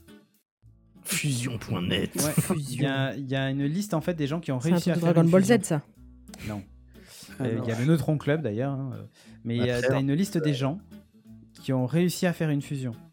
Enfin, ce grâce qu'on à un appelle la fuseur. fusion, c'est la fusion contrôlée. C'est ça, je pourrais vous en parler. C'est- C'est-à-dire qu'effectivement, c'est ce que tu disais, c'est-à-dire qu'il faut que la fusion dé- dé- dégage plus d'énergie que en tu en as pour le faire. Voilà, sinon ça sert à rien. c'est ce qu'on fait en Europe avec la centrale ITER et ce que vont faire les Anglais aussi avec Oui. une, une Ah, mais je centrale. pense pas que ce soit ce qu'il ait fait. En fait, c'est une question des, des atomes, enfin de la matière utilisée à, à fusionner. euh, Voilà, là, et on n'utilise pas du qui Oui. On utilise du deutérium et du tritium, mais bon, euh, ça, je pourrais un jour d'ailleurs vous en parler de ça. Bah oui, oui. Mais là, voilà. Le gars, il a 12 ans, il se dit, ah tiens, je vais m'amuser. Ok. Voilà. Bon, Bah, sympa les cours de t- les, les, les TP en classe. euh, tu m'étonnes. Bonjour, alors aujourd'hui, la fusion nucléaire, je vous montre comment. alors, à Skip, le coronavirus profite des élevages de visons pour muter. Les élevages de vison. Ouais, pas de bisons. Ouais, ouais, Les j'ai- les petites, euh, les petites fouines, là. Ouais, Petite fouine. Ouais, petits enfin, furets. Les, les- les furets, ouais. c'est des furets. Comme des furets. Alors, Chagara. Ouais, Ouais, quoi? Euh, c'est vrai. D'accord. Ouais, présente. Ouais, Chagara, ouais.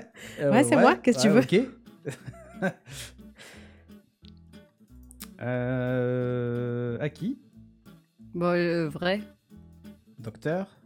Oui, vrai, vrai, oui. Washer Et vrai pour le chat. Et vrai pour euh, le chat. Alors, de nouveaux foyers d'épidémie qui inquiètent. L'OMS a indiqué ce vendredi dans un communiqué que les cas de Covid-19 des élevages de visons se multiplient.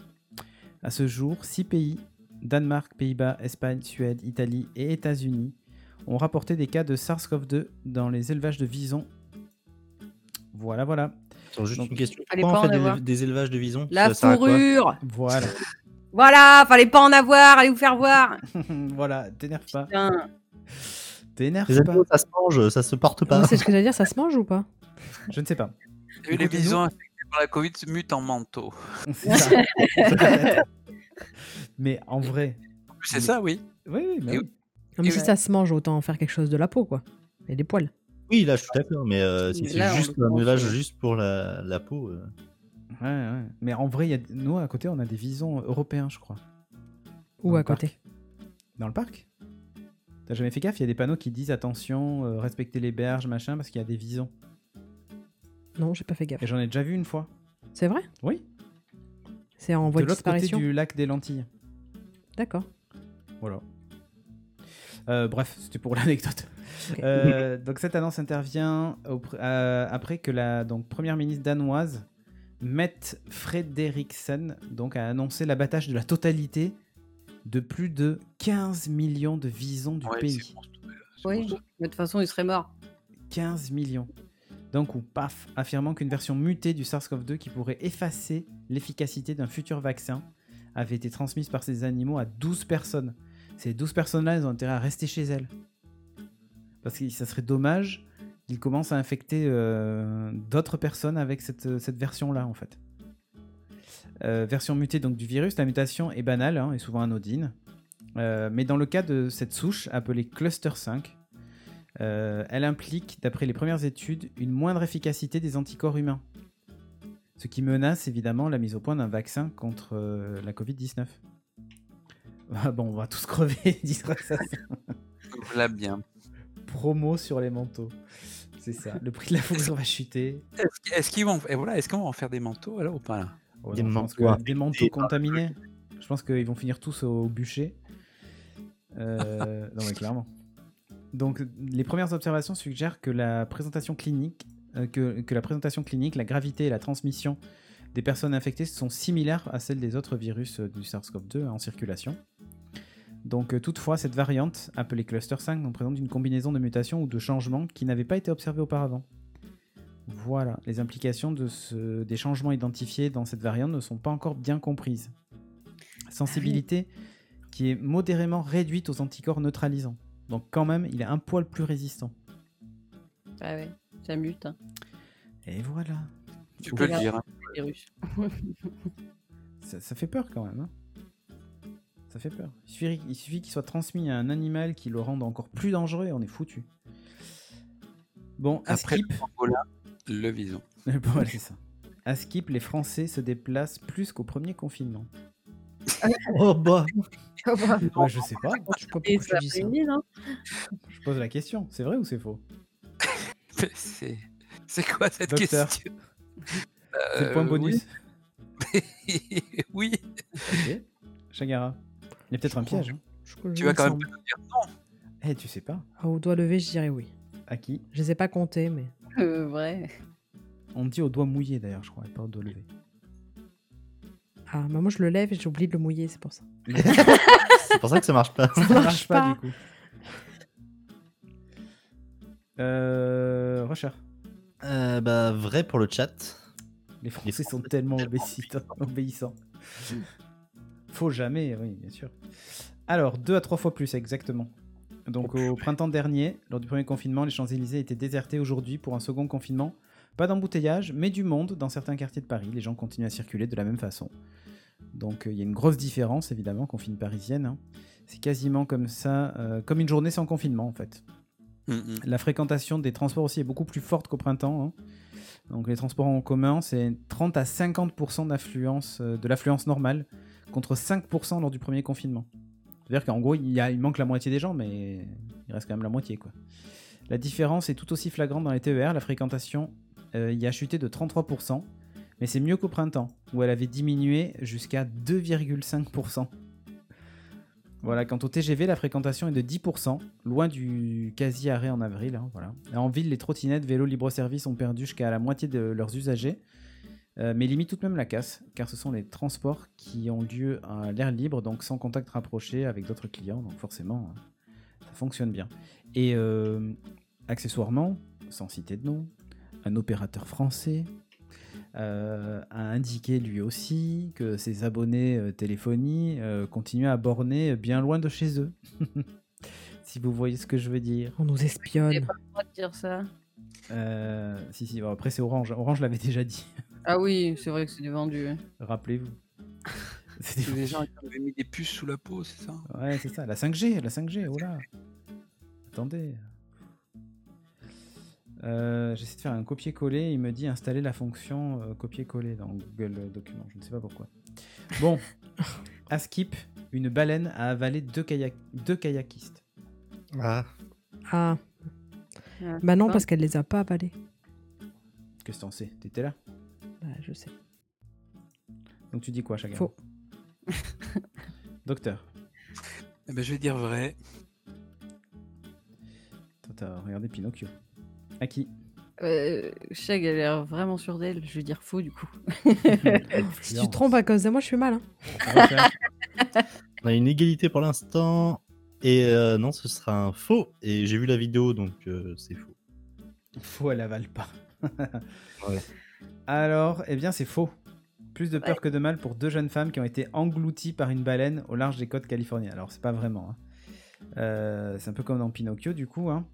Donc, euh, Julie et Lise étaient sur leur kayak pour observer les cétacés, un spectacle très, très prisé pardon, à cette époque de l'année sur la côte ouest des États-Unis. Mais les deux jeunes femmes ont eu la frayeur de leur vie quand une des, baleines, une des deux baleines à bosse a surgi devant elles, les engloutissant à moitié avec leur embarcation. En gros, il a surtout attrapé l'embarcation en fait et elle les a entraînés sous l'eau. Euh, Ouais, La baleine était donc au niveau de son visage, c'est ce qu'elle dit. hein. Euh, et elle a dit Oh mon dieu, on est trop proche. La baleine était ici, là devant nous, voilà, bref. Elle a immortalisé tout ça avec une caméra. hein. Tant qu'à faire. Ouais, ouais. Donc elle était en train de les filmer, d'un autre côté, tu me diras. hein. Il y Les deux kayakistes, vue de l'extérieur et de l'intérieur. les deux kayakistes donc, sont restés sous l'eau plusieurs secondes avant que la baleine ne les relâche indemnes. Euh, les témoins de la scène les ont ensuite secourus. Euh, une fois sur la terre ferme, donc Lise raconte avec humour avoir secoué sa chemise et un tas de poissons en est sorti. Tellement. Voilà. Mais En fait, euh, j'avais la notion qu'ils ne pouvaient pas ouvrir la, la- Il y avait des fanons qui leur empêchaient de d'ouvrir la bouche, en fait, ou la gueule, comme on dit. Et c'est un peu bizarre cette histoire. si, Non, si, apparemment, enfin, tu vois sur la vidéo, elle ouvre la bouche euh, Ouais. Ça dépend de l'espèce. Ouais, je pense. hein. Elles font pas que filtrer, je pense. Ouais. Il y en a qui peuvent clairement ouvrir la bouche. Je que du plancton, mais il y en a qui bouffent du poisson. Donc c'est vrai alors, elle a avalé. Elle est Ah non, elle les a elle pas a avalées, elle les a mis dans la bouche et elle a réouvert la bouche. Donc elle n'a pas. C'est genre, ah, ça se mange pas. Elle n'a Voilà. pas refait la bouche avec eux dedans, en tout cas. Voilà, elle les a pas avalés. Elle- Ils sont pas allés jusqu'à l'estomac, quoi. Non. Hmm, D'accord. Ouais. Mais c'est parce qu'il y avait du des appâts à côté d'eux C'est pour attirer les baleines justement, euh, Ah, pour les voilà, observer. Donc euh, bon, super. quoi. travers de l'histoire, euh, voilà, évidemment, hein, il faut qu'on nous explique, en fait c'est truqué. euh, bon. Bah en fait c'est dégueulasse pour les pauvres baleines. En fait elle a été tellement perturbée par la présence euh, d'appâts Oui, en grande dit, Oh, quantité que bah pour elle il y, enfin, il y avait un truc olfactif qui, qui l'a qui l'a perturbée quoi. mhm, Pauvre bête. Oui, ça vale pas n'importe quoi non plus. Quoi. exactement. Bon, à Skip, une femelle labrador a donné naissance à un chiot vert. Hein? Chiot vert. Un vert, les poils verts? Ouais, tout vert. Ou est-ce qu'il était fluorescent en vert avec de la GFP Non, non, euh, il est né, il était tout vert. Il y avait, je crois qu'ils sont, euh, on va dire, euh, c'est combien une portée de labrador? Bah 6. Bon, bah imagine, t'en as 6, et ben au milieu, il y en a un vert. D'accord.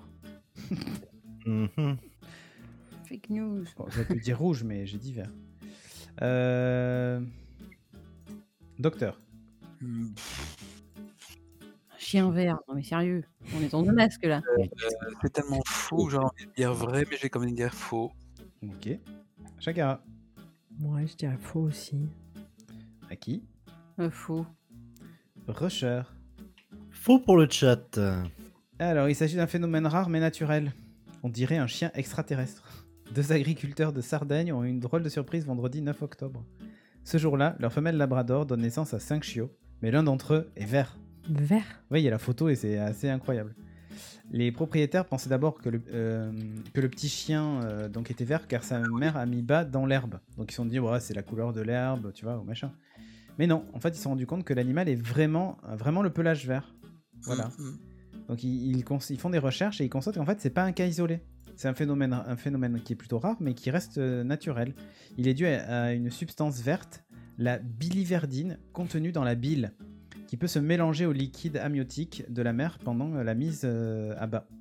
Ah oui, mais du coup, ses poils sont pas verts. Si tu le. Ah, c'est comme un lictère, du nourrisson, là. le- Voilà, oui, c'est ça. Ah oui, il est vraiment vert. Hein, Ouais, il est vert, il est vert. Ouais, il est vert.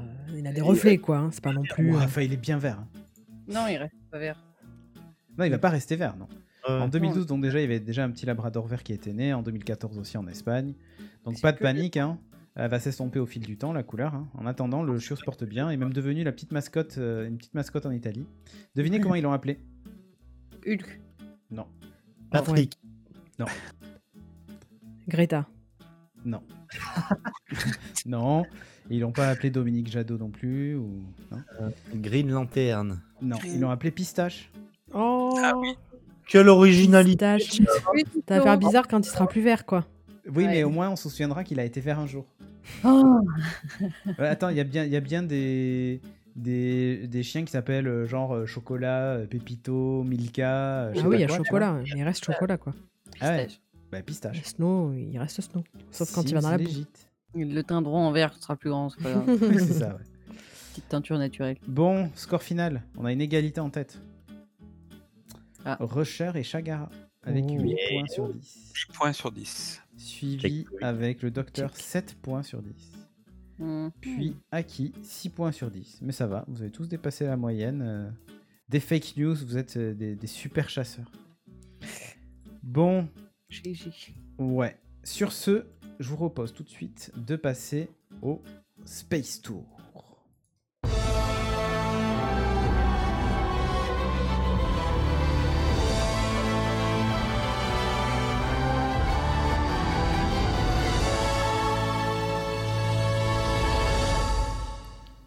Tellement épique. Bon, Space Tour, et de quoi va-t-on parler, euh, professeur Fontagneux? Eh bien, le professeur euh, Protestani va vous parler de la martiède et de la panspermie. Waouh. Putain la vache, j'ai rien compris à ce qu'elle a dit. Bah, en fait, ce sont les deux théories qui expliqueraient, qui expliquent l'apparition de la vie sur Terre. Il y a ce Rien qu'on appelle la théorie de la martiède et il y a la théorie de la panspermie. Oui. Euh, en fait, la, la plus vieille théorie, euh, qui est très connue depuis longtemps, c'est ce qu'on appelle la théorie de la martiède, c'est-à-dire que la vie serait apparue spontanément sur Terre, alors que la panspermie, la, la vie serait arrivée de l'espace. Ah. La première théorie, les cellules vivantes résultent de la transformation chimique qui a eu lieu sur notre planète à partir d'éléments inertes, alors que dans la seconde théorie, qui a été longtemps perçue a comme été relevant de la contaminé, science- quoi. Voilà. D'ailleurs, vous allez voir, c'est complètement fou à la fin. Euh, donc, longtemps perçu comme de la science-fiction, des micro-organismes seraient venus d'une autre planète. Après, il faudrait voir comment ils ont été créés là-bas, mais Dieu, alors Et- il fait quoi? Voilà. Et donc, si la deuxième théorie pouvait faire sourire, vous allez voir après que ça commence à être vraiment très, très pris au sérieux. Oh, attends, Draxat, il nous a sorti une bonne dans le chat. Qu'est-ce qu'il a dit? Oh oui, oh oui, et pan, sperme, mi. Oh, oh, oh. C'est merveilleux, et ainsi fut la vie. Ah, Euh. Cette théorie de, de la panspermie, dont je vais revenir après, il y a quand même des données récentes obtenues par des le robot rover de la NASA qui montrent que de l'eau a coulé sur Mars, donc Mhm. la vie a peut-être existé là-bas. La vie aurait pu se développer sur Europe, qui était une des lunes de Jupiter, parce qu'il y a, semble-t-il beaucoup d'eau sous la surface de, de. Le plus gros satellite de Saturne, Titan, est très riche en composés organiques, donc il pourrait présenter des formes de vie. Et même sur Vénus, alors peut-être pas à sa surface parce qu'il fait des températures de, Ouais. de fou. Mais peut-être euh, euh, au niveau de l'atmosphère, il y aurait peut-être des organismes vivants. Il y a même eu un- un- une histoire il y a quelques jours, là on avait trouvé de la phosphine. Bon. Euh, on va faire un peu de chimie aujourd'hui, mais vous inquiétez pas, je sais que la chimie ça rebute beaucoup de gens, Mais je vais essayer de rester simple. Donc la première théorie, bah, c'est la théorie de la mare chaude ou de la mare tiède. Selon la théorie communément admise, donc l'univers a 13,8 milliards d'années et la Terre n'aurait que, entre guillemets, 4,5 milliards d'années. On est jeune. Voilà. Et de manière surprenante, la vie est euh, apparue assez rapidement, puisque les plus anciennes traces indirectes de vie remontent à 3,5 milliards d'années. Et pendant très longtemps, et, et toujours le cas, on pense encore que la vie est apparue au fond des océans ou dans des mares tièdes.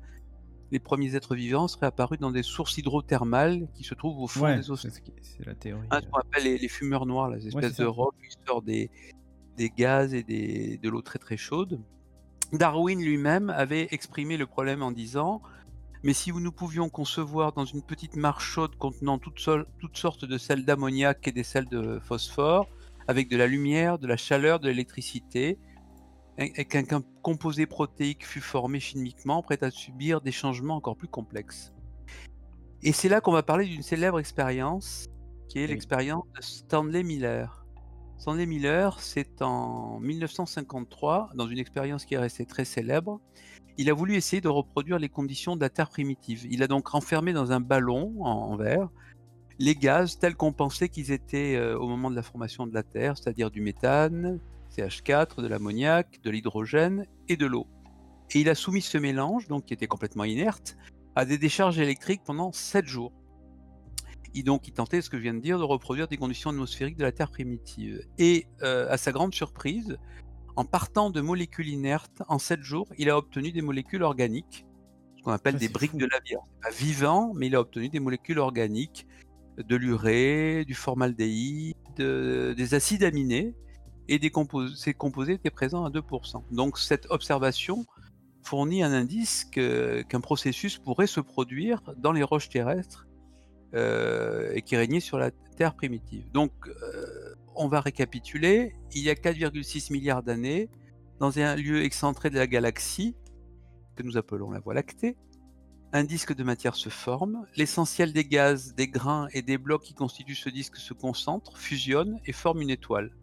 Le peu de matière qui reste va former les planètes et les objets plus petits, hein, j'en avais parlé, et notre Terre se forme à ce moment-là. En fait, notre Terre, c'est une prototerre, puisque nous savons maintenant qu'un euh, deuxième planétoïde a heurté la Terre 50 hein, millions d'années plus tard. Un planétoïde qui était à peu près la taille de Mars, et c'est de ce choc gigantesque que naît la Lune. Avant ce choc, il est probable que l'atmosphère terrestre contenait beaucoup d'hydrogène, qui est le constituant majeur du disque protosolaire. Mmh Mais ce choc fut gigantesque, les éléments légers furent expulsés et une nouvelle atmosphère en résultat, riche en CO2, en azote et en vapeur d'eau. Et donc, euh, il y a eu énormément d'eau et euh, la formation d'un premier et unique océan. Donc, il y a 4 milliards d'années, la Terre était recouverte d'un immense océan. Et dans cet océan se trouvait un très grand nombre de molécules organiques donc pas vivantes, mais qui sont les briques de la vie. Euh, donc il y a 4 milliards d'années, ce, cette euh, ère qu'on appelle l'AD1, la mmh Terre comporte un gigantesque océan, des volcans hyperactifs, des embryons de continents, et la température de l'océan qui est plus chaude de nos jours. Donc on se, commence à se rapprocher de la Martiade. Dans cet océan, il y a des molécules organiques, et à partir du CO2, du méthane, eh bien, se forment des briques de la vie. Pour euh, qu'une cellule vivante puisse se former, il faut des sucres, le ribose, le désoxyribose, et puis il faut des protéines, des acides nucléiques et du soufre. Et toutes ces molécules étaient donc présentes dans cet océan primitif. Donc c'est à cette origine de la mare chaude euh, qui a proprement fait fantasmer tant de chercheurs qui serait à l'origine de la vie. Darwin sous-entend que cette petite mare est assez concentrée pour que la chimie y avance jusqu'à la synthèse d'organismes vraiment vivants. Donc ça, c'est la première théorie. Euh, un océan primitif avec des tas de molécules prébiotiques et la vie apparaît dans cette espèce de martienne. Ça, c'est la première théorie. On va arriver à la deuxième théorie, la théorie de la panspermie.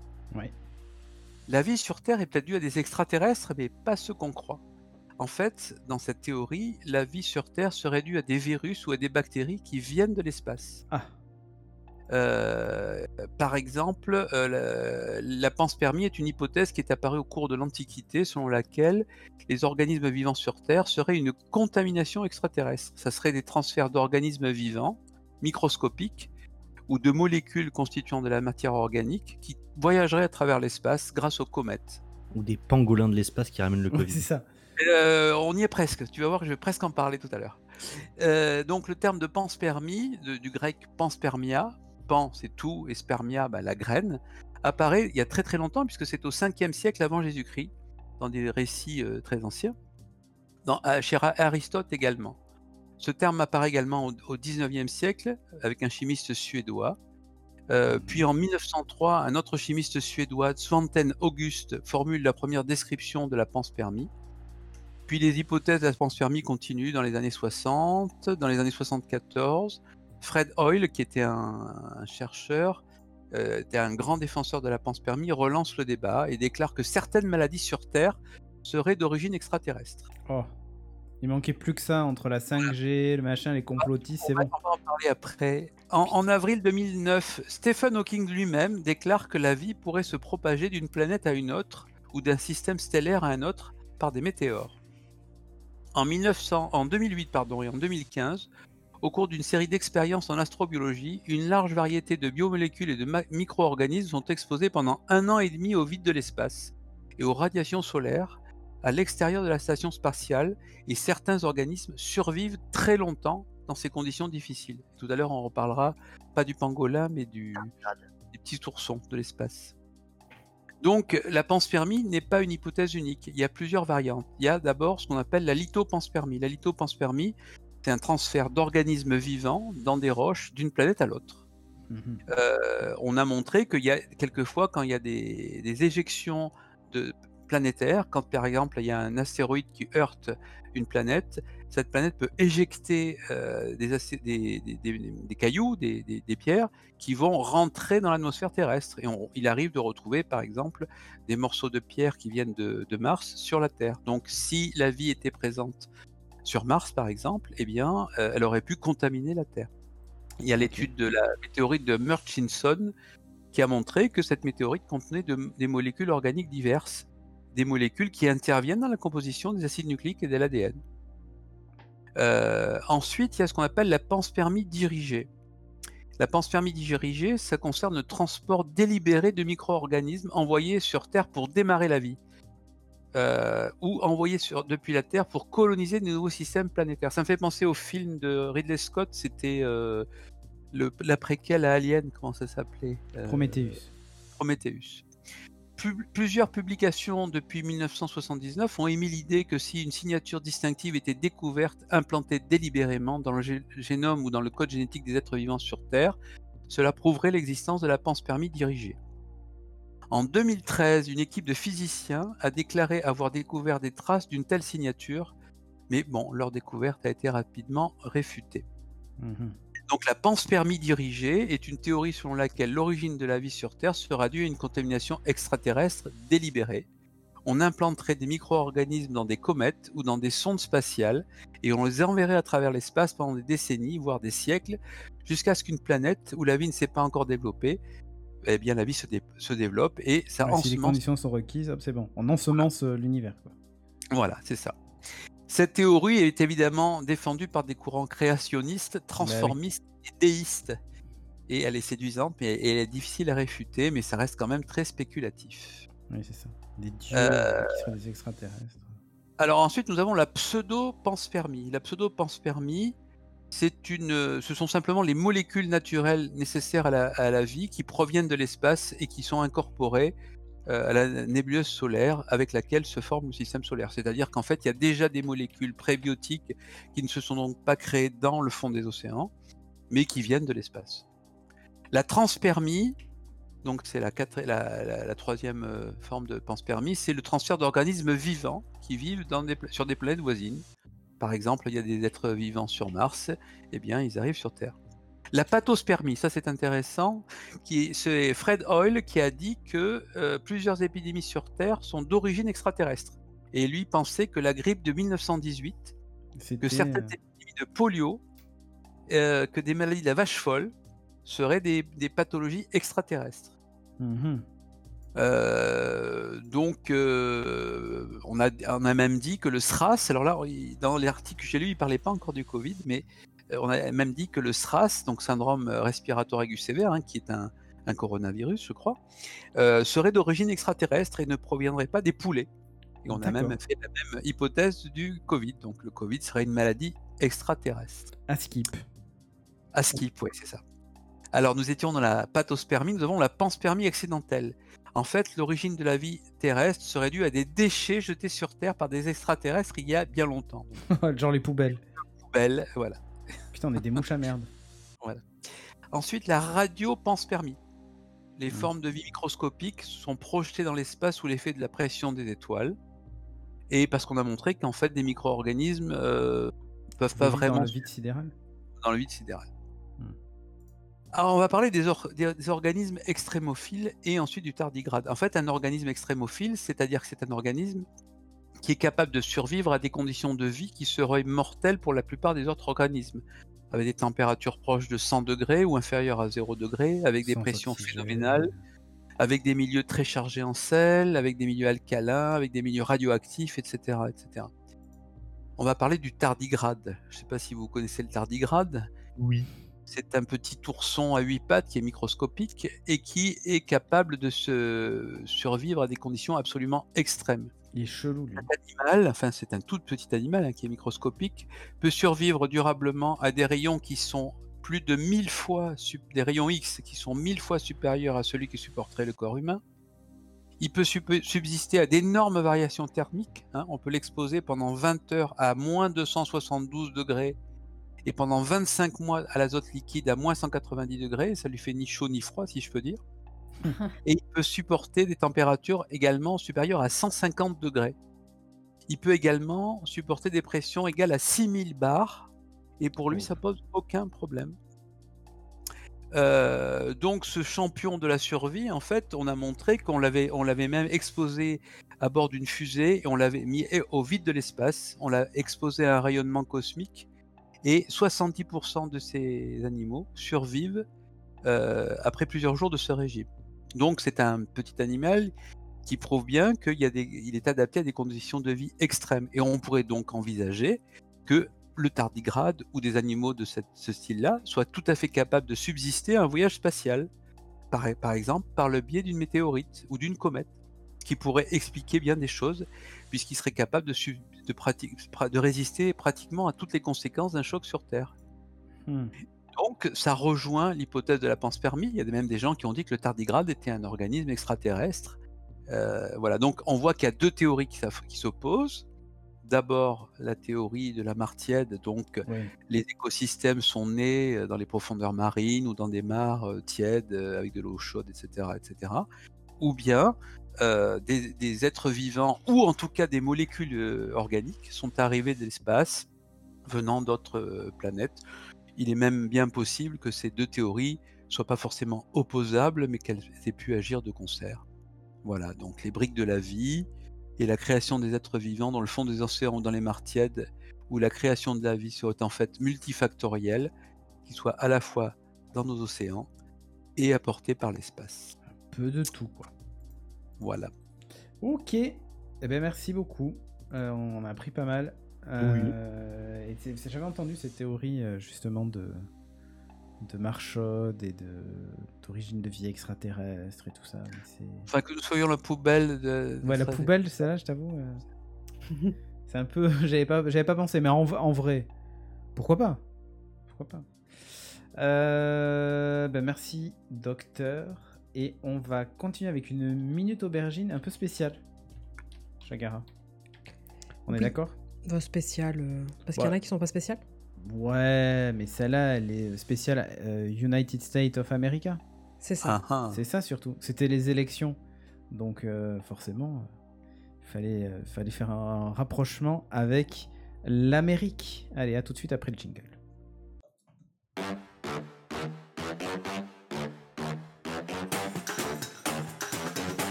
Il a perdu, il a dans...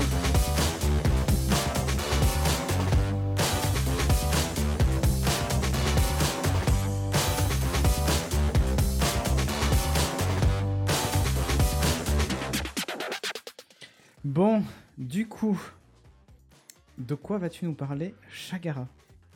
Je vais vous parler de, de lois un peu particulières. Ah, dans euh, les États-Unis euh, d'Amérique. ok. Euh, donc il y, a des- il y a des choses euh, complètement farfelues.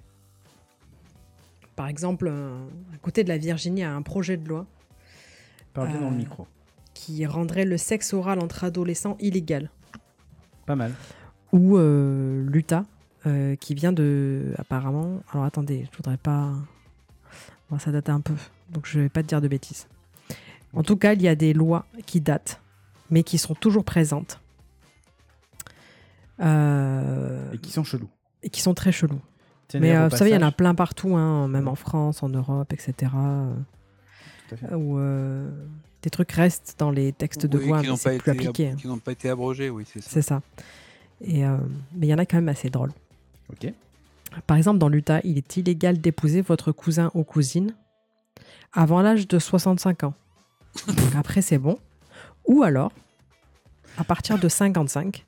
Mais là, il faut prouver que les deux personnes, donc euh, mari et femme, sont infertiles. D'accord. Donc oui. en fait, on comprend bien que ce qu'ils veulent pas, c'est qu'ils puissent se reproduire. Oui. Mais sinon, c'est bon. Ok. Ensuite, à Tremondon, euh, une femme ne peut pas avoir de relation sexuelle avec un homme dans une ambulance. Oui. Et si ça arrive, Oui. eh ben son nom sera publié dans le journal local. Oh. Ah. Mais que celui de la gonzesse, bien sûr. hein. Bah, Ouais, très bien. Eh. Pourquoi une ambulance? On sait pas pourquoi pas un corbillard ou un- Non, c'est que les ambulances. C'est interdit. Ok. Euh, en Californie, il est illégal de vendre des articles en peluche ressemblant à des seins, euh, ce qu'ils appellent des boobies pillows, Ouais. donc euh, des, des seins oreillers, à moins de 305 mètres d'une autoroute. C'est précis, d'une autoroute. d'une Moi, on autoroute. voit dire une école, mais une autoroute. non, non, une autoroute. C'est dangereux. Ok. Les Ah, ils tournent du regard et hop, ils se crachent. Et voilà, on sait D'accord. jamais. ouais, Ouais, c'est- c'est- c'est Ça peut mal. perturber. d'accord. Euh, les travailleurs des prisons, les surveillants, tout ça, ne sont plus autorisés à avoir des relations sexuelles avec les détenus. Mais avant, ça allait. Ah. Ah bon. Euh, au Nouveau-Mexique, à Carlsbad, les couples peuvent avoir des rapports sexuels dans leur voiture garée pendant leur pause du dîner, tant que les rideaux, alors bon, ça se passe, Ouais. c'est là qu'on voit que c'est une certaine époque, tant que les rideaux sont fermés. Ok. Euh, Ah oui, alors en Idaho, toujours dans la voiture, c'est un policier. Euh, c'est dans la ville de Cœur d'Haleine. Un policier qui soupçonne des occupants d'une voiture d'avoir des rapports sexuels ne peut pas juste aller euh, tapoter à la, la la vitre. Il faut klaxonner ou faire clignoter ses lumières, attendre trois minutes et ensuite tu peux t'approcher du véhicule. Bah ouais, euh, Et oui, tant qu'il se rhabille. c'est gentil. C'est ça. Un peu de respect, s'il vous plaît. C'est illégal, mais quand même.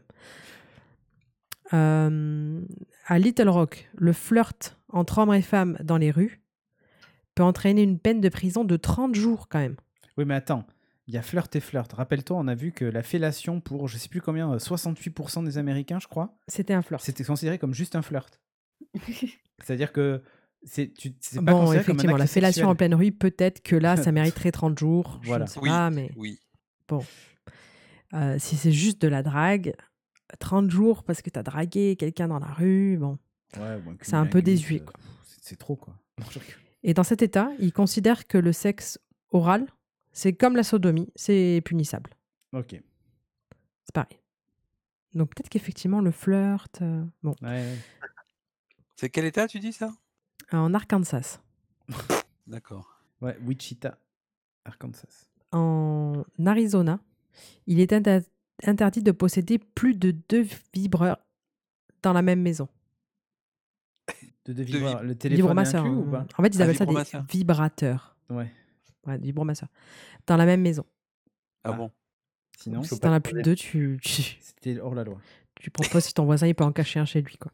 C'est ça. Par contre, tu, vas avoir, tu peux avoir un fusil ou deux fusils. Ah, ou trois plus de deux fusils sans souci. Ah, ça, c'est sûr.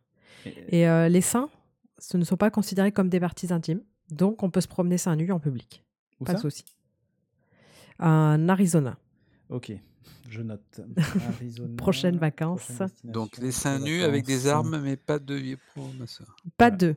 Un, un seul, c'est bon. Un Euh, seul. le flirt par fellation, c'est, c'est- ça marche aussi là-bas ou pas Je, Non, Je note, hein, c'est pour les prochaines vacances. ouais. On va faire un, ça aussi d'ici. où je- un fichier. Excel. On va faire un fichier Excel. C'est ça. Euh, alors, j'en avais peut-être parlé.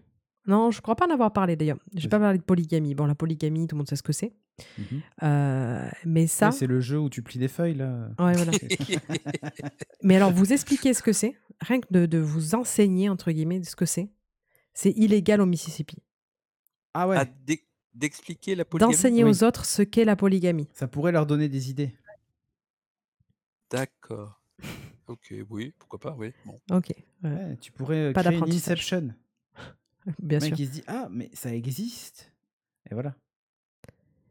Euh, L'adultère ou le sexe avant le mariage est aussi passible de 500 dollars, euh, d'une amende de 500 dollars ou de 6 mois de prison euh, au Mississippi. Hein, Voilà, donc pas. Putain, faut pas déconner là-bas. Donc je note éviter le Mississippi. Euh, le Minnesota aussi, c'est pas très cool parce qu'on peut pas dormir tout nu. Dormir tout nu, tu veux dire où ça Minnesota. Mais dormir tout nu chez soi? J'imagine, ouais, peut-être pas dans la rue. oui. C'est juste dormir nu. Voilà, tu dors pas tout interdit. nu. Ah bon. Alors je note. Interdit de dormir nu. Donc je peux pas. aller- Minnesota.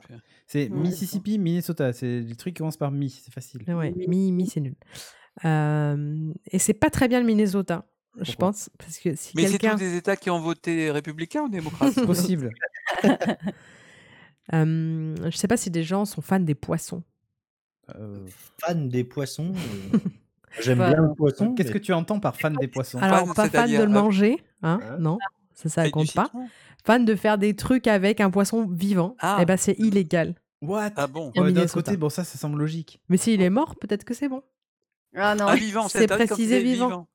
D'accord. Et C'est quoi faire des trucs avec un poisson? Avoir Bah, des relations sexuelles si par intimes. exemple, lui écrit On n'a pas le droit de Proposer- te dire parce que tu vas aller en prison. donc on peut pas te C'est dire. par exemple lui proposer euh, un petit verre en appât, tu vois.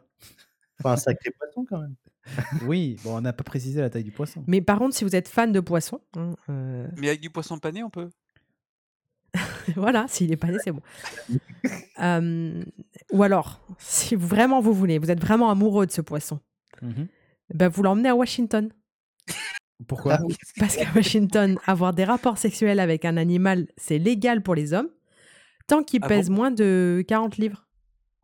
Ah Mais Donc c'est bon. Washington, c'est démocrate, vous voyez Donc Mais attends, l'État de. Washington ou la ville de Washington?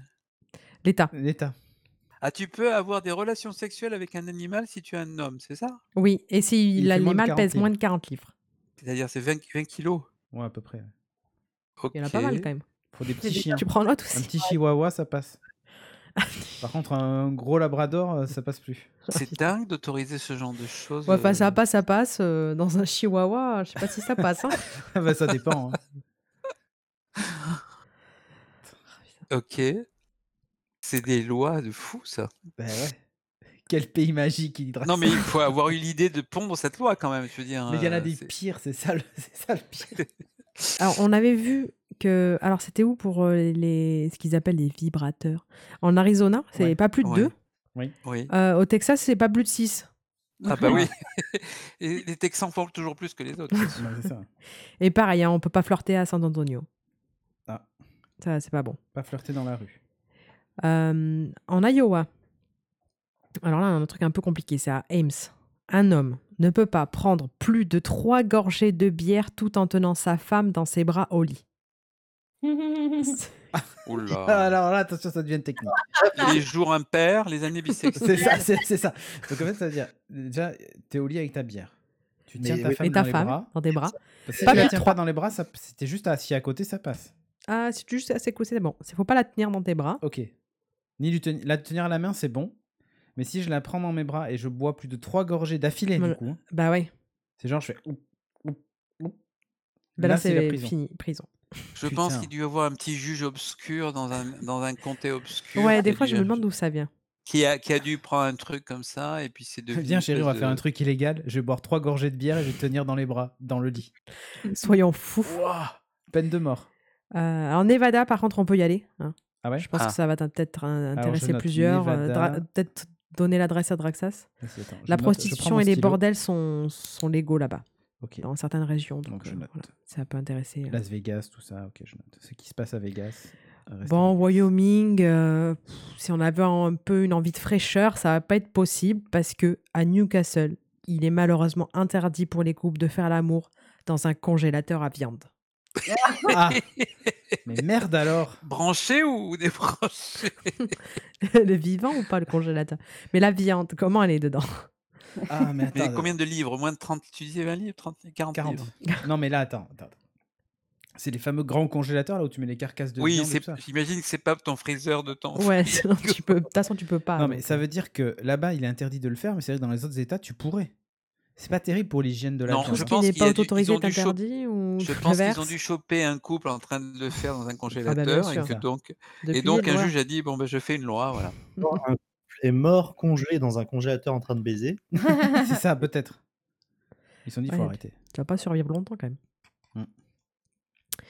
Euh, au Colorado, dans Adams County, les masseurs masculins doivent porter des vêtements blancs. Je sais pas pourquoi. Les masseurs masculins? Ouais. Ok. Ok, c'est hyper important. Ah oui, c'est blanc. Euh, à Oblon, dans l'Illinois, tu peux être puni euh, si tu chasses ou tu pêches le jour de ton mariage. Ah. Voilà. Mm, ouais, ça me semble logique. hein. Mhm. Euh, Dakota du Sud, les érections en public, c'est illégal. les érections. Attends, ça veut pas dire qu'il faut. Sans montrer ton pénis. C'est-à-dire que, genre, on voit une érection à travers ton Ah. pantalon. Ouais. C'est la tôle pour la Ouais, gaule. T'as pas le droit d'avoir une érection, c'est tout. Putain. euh, dans l'Alaska, hein, qu'on voulait visiter, Mm. à Fairbanks. On n'est pas trop, trop concerné. C'est euh, c'est une loi qui concerne les orignaux. Et ben, les orignaux, ils ont qu'à bien se tenir parce qu'ils peuvent pas avoir de relations sexuelles sur les trottoirs. Oh putain. Mais comment tu vas empêcher un orignal de. Bah, tu tires un coup de fusil et c'est bon. hein. tu l'empêches direct. Hein. Oh putain. Ok, Juste un petit panneau d'interdiction, ils vont le lire et puis voilà. c'est ça. C'est un peu comme le virus euh, en mars, hein, tu sais, on mettait des panneaux pour pas qu'il vienne en France. Ouais. Euh, Je crois que j'ai fini ma liste de choses euh, complètement farfelues. Pas Bon, vrai. alors dis-moi, Cédric, dans quel état il faut aller alors? Alors, euh, j'ai noté le Nevada, hein, priorité absolue, évidemment. hein. Bon, Euh, voilà. Et j'ai noté aussi Mississippi et Minnesota, faut pas y aller. bon d'accord. Euh, et Washington, à condition que ça fasse moins de 20 kilos. voilà. Donc, euh, du coup, les poissons, ça passe. Or, C'est Pas un mérou, pas un mérou. Ah, c'est ça. Ça pourrait passer. Hmm. Bon, parfait. Parfait. Merci à toi pour cette minute aubergine. Euh, on arrive à la fin de l'émission et je vais en profiter euh, pour dire, et là maintenant je le sais à l'avance, donc du coup je le dis, que la semaine prochaine il n'y aura pas de clat, mais que celle d'après, on fera le clat spécial à skip Ah oui. avec Oh. les viewers. Ça fait un moment qu'on le promet, on va le faire à ce moment-là. On sera presque déconfiné. Lol. Donc euh, on va en profiter à ce moment-là. On va faire des équipes, on va lancer les annonces euh, sur Twitter, Slack et tout ça pour créer euh, des équipes et faire un, donc un tournoi de, de Askip.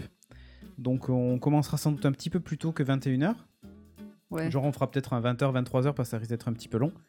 Et euh, on va essayer de se débrouiller pour faire gagner des cadeaux, ça, ça va être cool. Voilà. Ok. Voilà. Donc, On fait- euh, ouais. Ouais. de quoi? Venez les gens ouais, ouais, ouais. Mais c'est un, un askip de. un réaskip des autres askip ou En fait, on va, c'est un best-of de tous les Askip depuis Ah oui, le début. d'accord. Alors, je vais peut-être en glisser des originaux à l'intérieur quand même, hein, histoire d'eux. donc, euh, donc voilà. Et on va, on va créer euh, du coup euh, quatre équipes. Euh, avec bah, chacun des animateurs sera à la tête d'une équipe. Donc, euh, donc voilà, et vous aurez euh, des viewers avec vous euh, dans chaque équipe, et donc on fera, on fera ces rencontres comme ça. Ah, Super. Voilà, voilà. Euh, donc ouais, faut réviser, c'est ça, faut réviser. Ah, il fallait ré- réécouter tous les clats. Tout l'éclat et tout ça, ouais. Et puis après, il y en a même certains que j'avais sauté, tu vois, dans la liste et tout. Donc, euh, donc bref, du coup, ça sera un hors-série de, de clat spécial, euh, donc euh, fake news et euh, à skip. Trop bien. Voilà. Donc, euh, suivez bien les réseaux sociaux, le Slack et tout. On va, on va lancer les appels à candidature euh, dès la semaine prochaine. Voilà. Bon, bah, merci l'équipe. Merci à vous. C'était cool Merci. comme d'habitude. Euh, merci Chagara, merci Aki, merci Rocher, merci Professeur Fontagneux, il a pris, Ah il a pris en grade hein, cette semaine. Professeur. Carrément. Faites attention à vous, Covid, tout ça, tout ça. Essayez de rester le plus confiné possible. Des bisous, portez-vous bien et à dans 15 jours. Ciao, ciao. Bonne semaine. Bye bye.